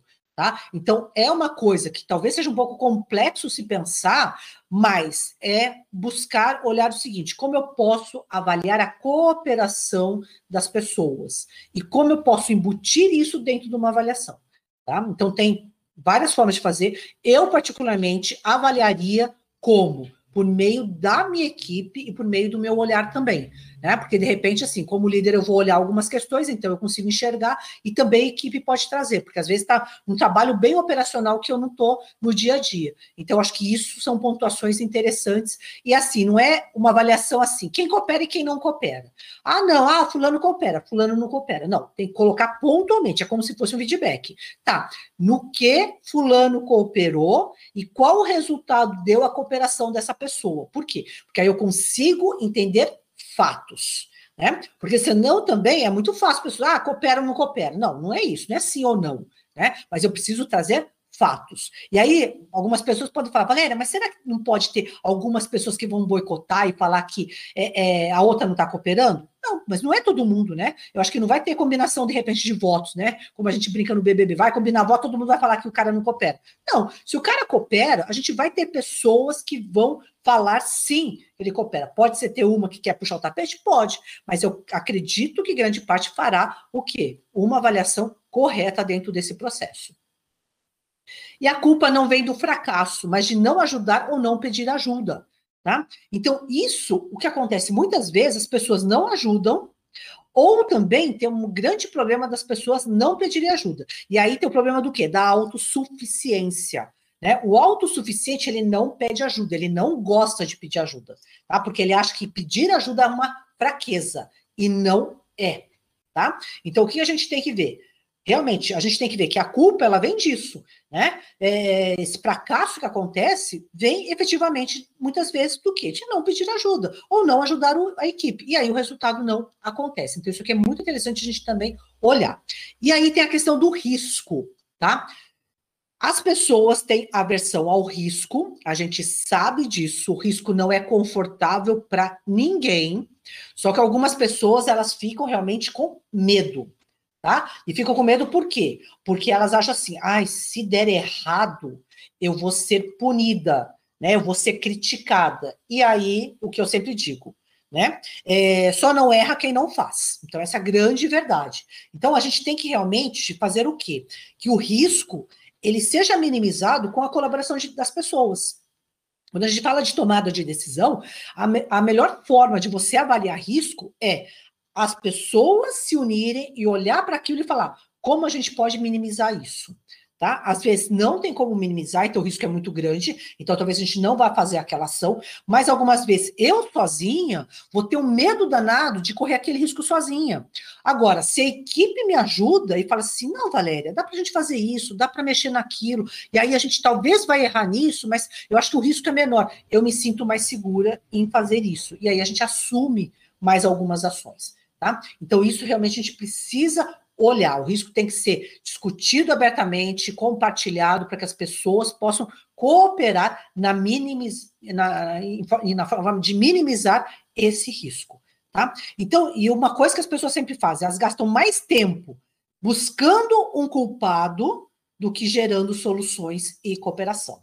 Tá? E quando a gente tem uma cultura de risco na empresa, a gente implementa isso, que é o que? O direito das pessoas errarem, das pessoas errarem, mas aprenderem e depois buscarem uma segunda forma de agir, as pessoas vão buscar fazer mais coisas e elas não vão ficar é, é, tentando se proteger, né? Achando culpado. Não, elas vão ter essa cultura seguinte: erramos, ok, qual aprendizado tivemos e o que a gente vai fazer a partir de agora, né? Então, o processo de inovação, como a gente também já falou em outros livros, acontece dessa forma, tá? Então, mais um autor corroborando com toda essa questão que a gente já fala também de inovação. E a questão de tomada de decisão. Cuidado com o efeito escalada, tá? E o que, que é isso? A gente buscar escalar a tomada de decisão cada vez mais para cima. Tá? Então, olhar assim, ah, não, o meu gerente que resolve, o meu diretor que resolve, o CEO que resolve, então eu vou jogando lá para cima. Gente, o que acontece? Isso é muito ruim. Por quê? Porque tem decisões que são extremamente operacionais, que acontecem em determinado nível, que quem são as melhores pessoas para tomar uma decisão daquele aspecto? São as pessoas que estão conectadas diretamente àquele problema. E se eu mandar, vamos pensar, uma máquina quebrou, tem uma linha de produção, a máquina quebrou. Quem é a melhor pessoa, de repente, para me dar uma solução daquela quebra da máquina? Né? Às vezes é o mecânico de manutenção, às vezes é o operador de máquina, que pode me dar uma solução, tomar uma decisão muito mais assertiva, e não o gerente, e não o engenheiro, e não o presidente. Tá? Então a gente tem que tomar cuidado com essas alçadas de aprovação aí, que muitas vezes de decisão que nós temos. Tá? Então, incentive a, co a cooperação dos envolvidos para tomar decisões mais assertivas. Né? Eu já tive várias equipes que muitas vezes eu não estava no local, eu não podia ser interrompida, porque às vezes estava em treinamento, a equipe decidiu. Tá? Porque ela tinha autonomia, ela tinha margem de manobra naquele momento para fazer aquilo. Então, decidiu, perfeito. Às vezes não foi a melhor decisão, né? Porque às vezes eu pela experiência que eu tinha, eu poderia ter feito de uma forma diferente, talvez mais rápida, mais barata, coisa e tal, mas era o que tinha de recurso naquele momento. E que bom, resolveram. Por quê? Se não resolvesse aquilo, como ia ser o futuro? Tá? Então, na hora da solução, eles tiveram um alongamento desse negócio do futuro, de poder realmente mostrar um futuro diferente lá na frente. Senão, se não tivesse isso, o futuro talvez seria um pouco nebuloso nessa questão. Então, isso é uma coisa que a gente realmente tem que prestar muita atenção. E o resumo dessa regra é o quê? Reduz a recompensa de quem não colabora, tá? Então, isso, aí as pessoas começam a sentir, né? Então, talvez isso seja uma coisa que é, é, faça as pessoas se mobilizarem. Aumente a recompensa daqueles que colaboram. Não se deve culpar o fracasso, mas quem não ajuda ou não pede ajuda. E gestores devem sempre atuar como integradores, né? Aquela ponte, fazer aquele match realmente, olhar como que pode ajudar para fazer uma melhor trilha aí de aprendizado, de ação e tudo mais. Tá? Então, essa é a sexta regra. E aí, o que a gente viu? Isso aqui é um resumo, basicamente, do contexto, que o contexto muda, os comportamentos se ajustam de forma inteligente e a mentalidade evolui como consequência disso. Então, ao invés de a gente querer mudar a mentalidade primeiro, não. A gente muda o contexto e aí esses comportamentos vão se ajustando e depois, efetivamente, há uma mudança de mentalidade. É uma forma mais fácil de realmente utilizar todo esse aprendizado que a gente vê no livro aqui. E o passo a passo das regras simples, tá? Então, a gente usa essas regras para reformulação, reestruturação, redefinição do modelo operacional, transformação cultural, melhoria da produtividade ou programa de redução de custos. Então, basicamente, esse é o foco de utilização dessas regras aí que a gente viu. Primeiro passo: usar os pontos doloridos para descobrir descobrir interdependências e necessidade de colaboração. Então, aqui tem alguns exemplos que, de problemas, de pontos doloridos que as pessoas podem é, pensar. Então, aqui alguns que ele, ele, traz aqui no livro, né? Que podem estar relacionados ao desempenho. Então, aqui, por exemplo, pontualidade dos trens baixa, taxa de ocupação baixa, tempo de colocação no mercado longo, produtos não inovadores. Então, aqui a gente vê alguns pontos doloridos, alguns problemas que a gente percebe. Ou também pode estar relacionados ao bem-estar das pessoas no trabalho. Ausências, um maior número de ausências, uma taxa de rotatividade enorme, muitos acidentes no trabalho, infelicidade das pessoas por meio de uma pesquisa do clima, tá? Então, isso aqui, a gente olha que pode ter problemas. Então, isso é a primeira coisa que a gente olha, tá? Então, em mapeamento de problemas, quando a gente vai fazer um PDCA ou a gente vai fazer alguma ferramenta de solução de problemas, é isso que a gente começa a olhar primeiro. Quais são os problemas? Mas o grande complicômetro que as empresas querem, elas não olham para os problemas, elas querem colocar a culpa nas pessoas, então ajustar as pessoas, porque elas acham que os problemas são as pessoas. E não é, a gente tem que olhar para isso primeiro, que realmente vai levar para a gente para o nosso contexto. Segundo passo, descubra os obstáculos à cooperação. O que impede a cooperação? Tá? Pode ser algum recurso, pode ser algum excesso, podem ser é, é, pessoas que de, de, repente estão realmente em, em, funções que não são mais adequadas. Então a gente precisa olhar para isso, tá? Falta de poder, de repente, de decisão, e realmente colocar isso por escrito para entender como eu posso eliminar esses obstáculos. Né? Vamos fazer um plano de, é, de ação para eliminar os obstáculos. Terceiro passo, conquiste os benefícios. Né? Então, é importante que as pessoas façam algo e que realmente elas possam olhar que tem benefícios. Né? E isso é muito importante, porque as pessoas só mudam, as pessoas só fazem algo diferente quando elas olham que podem ter benefícios. Tá? Então, isso, e a gente vai ver que a empresa vai conquistar benefícios, os colaboradores, todo mundo nesse processo aqui. Tá? Então, a aplicação prática das regras, regras, simples para criar o contexto certo implica mudanças de vários aspectos da organização.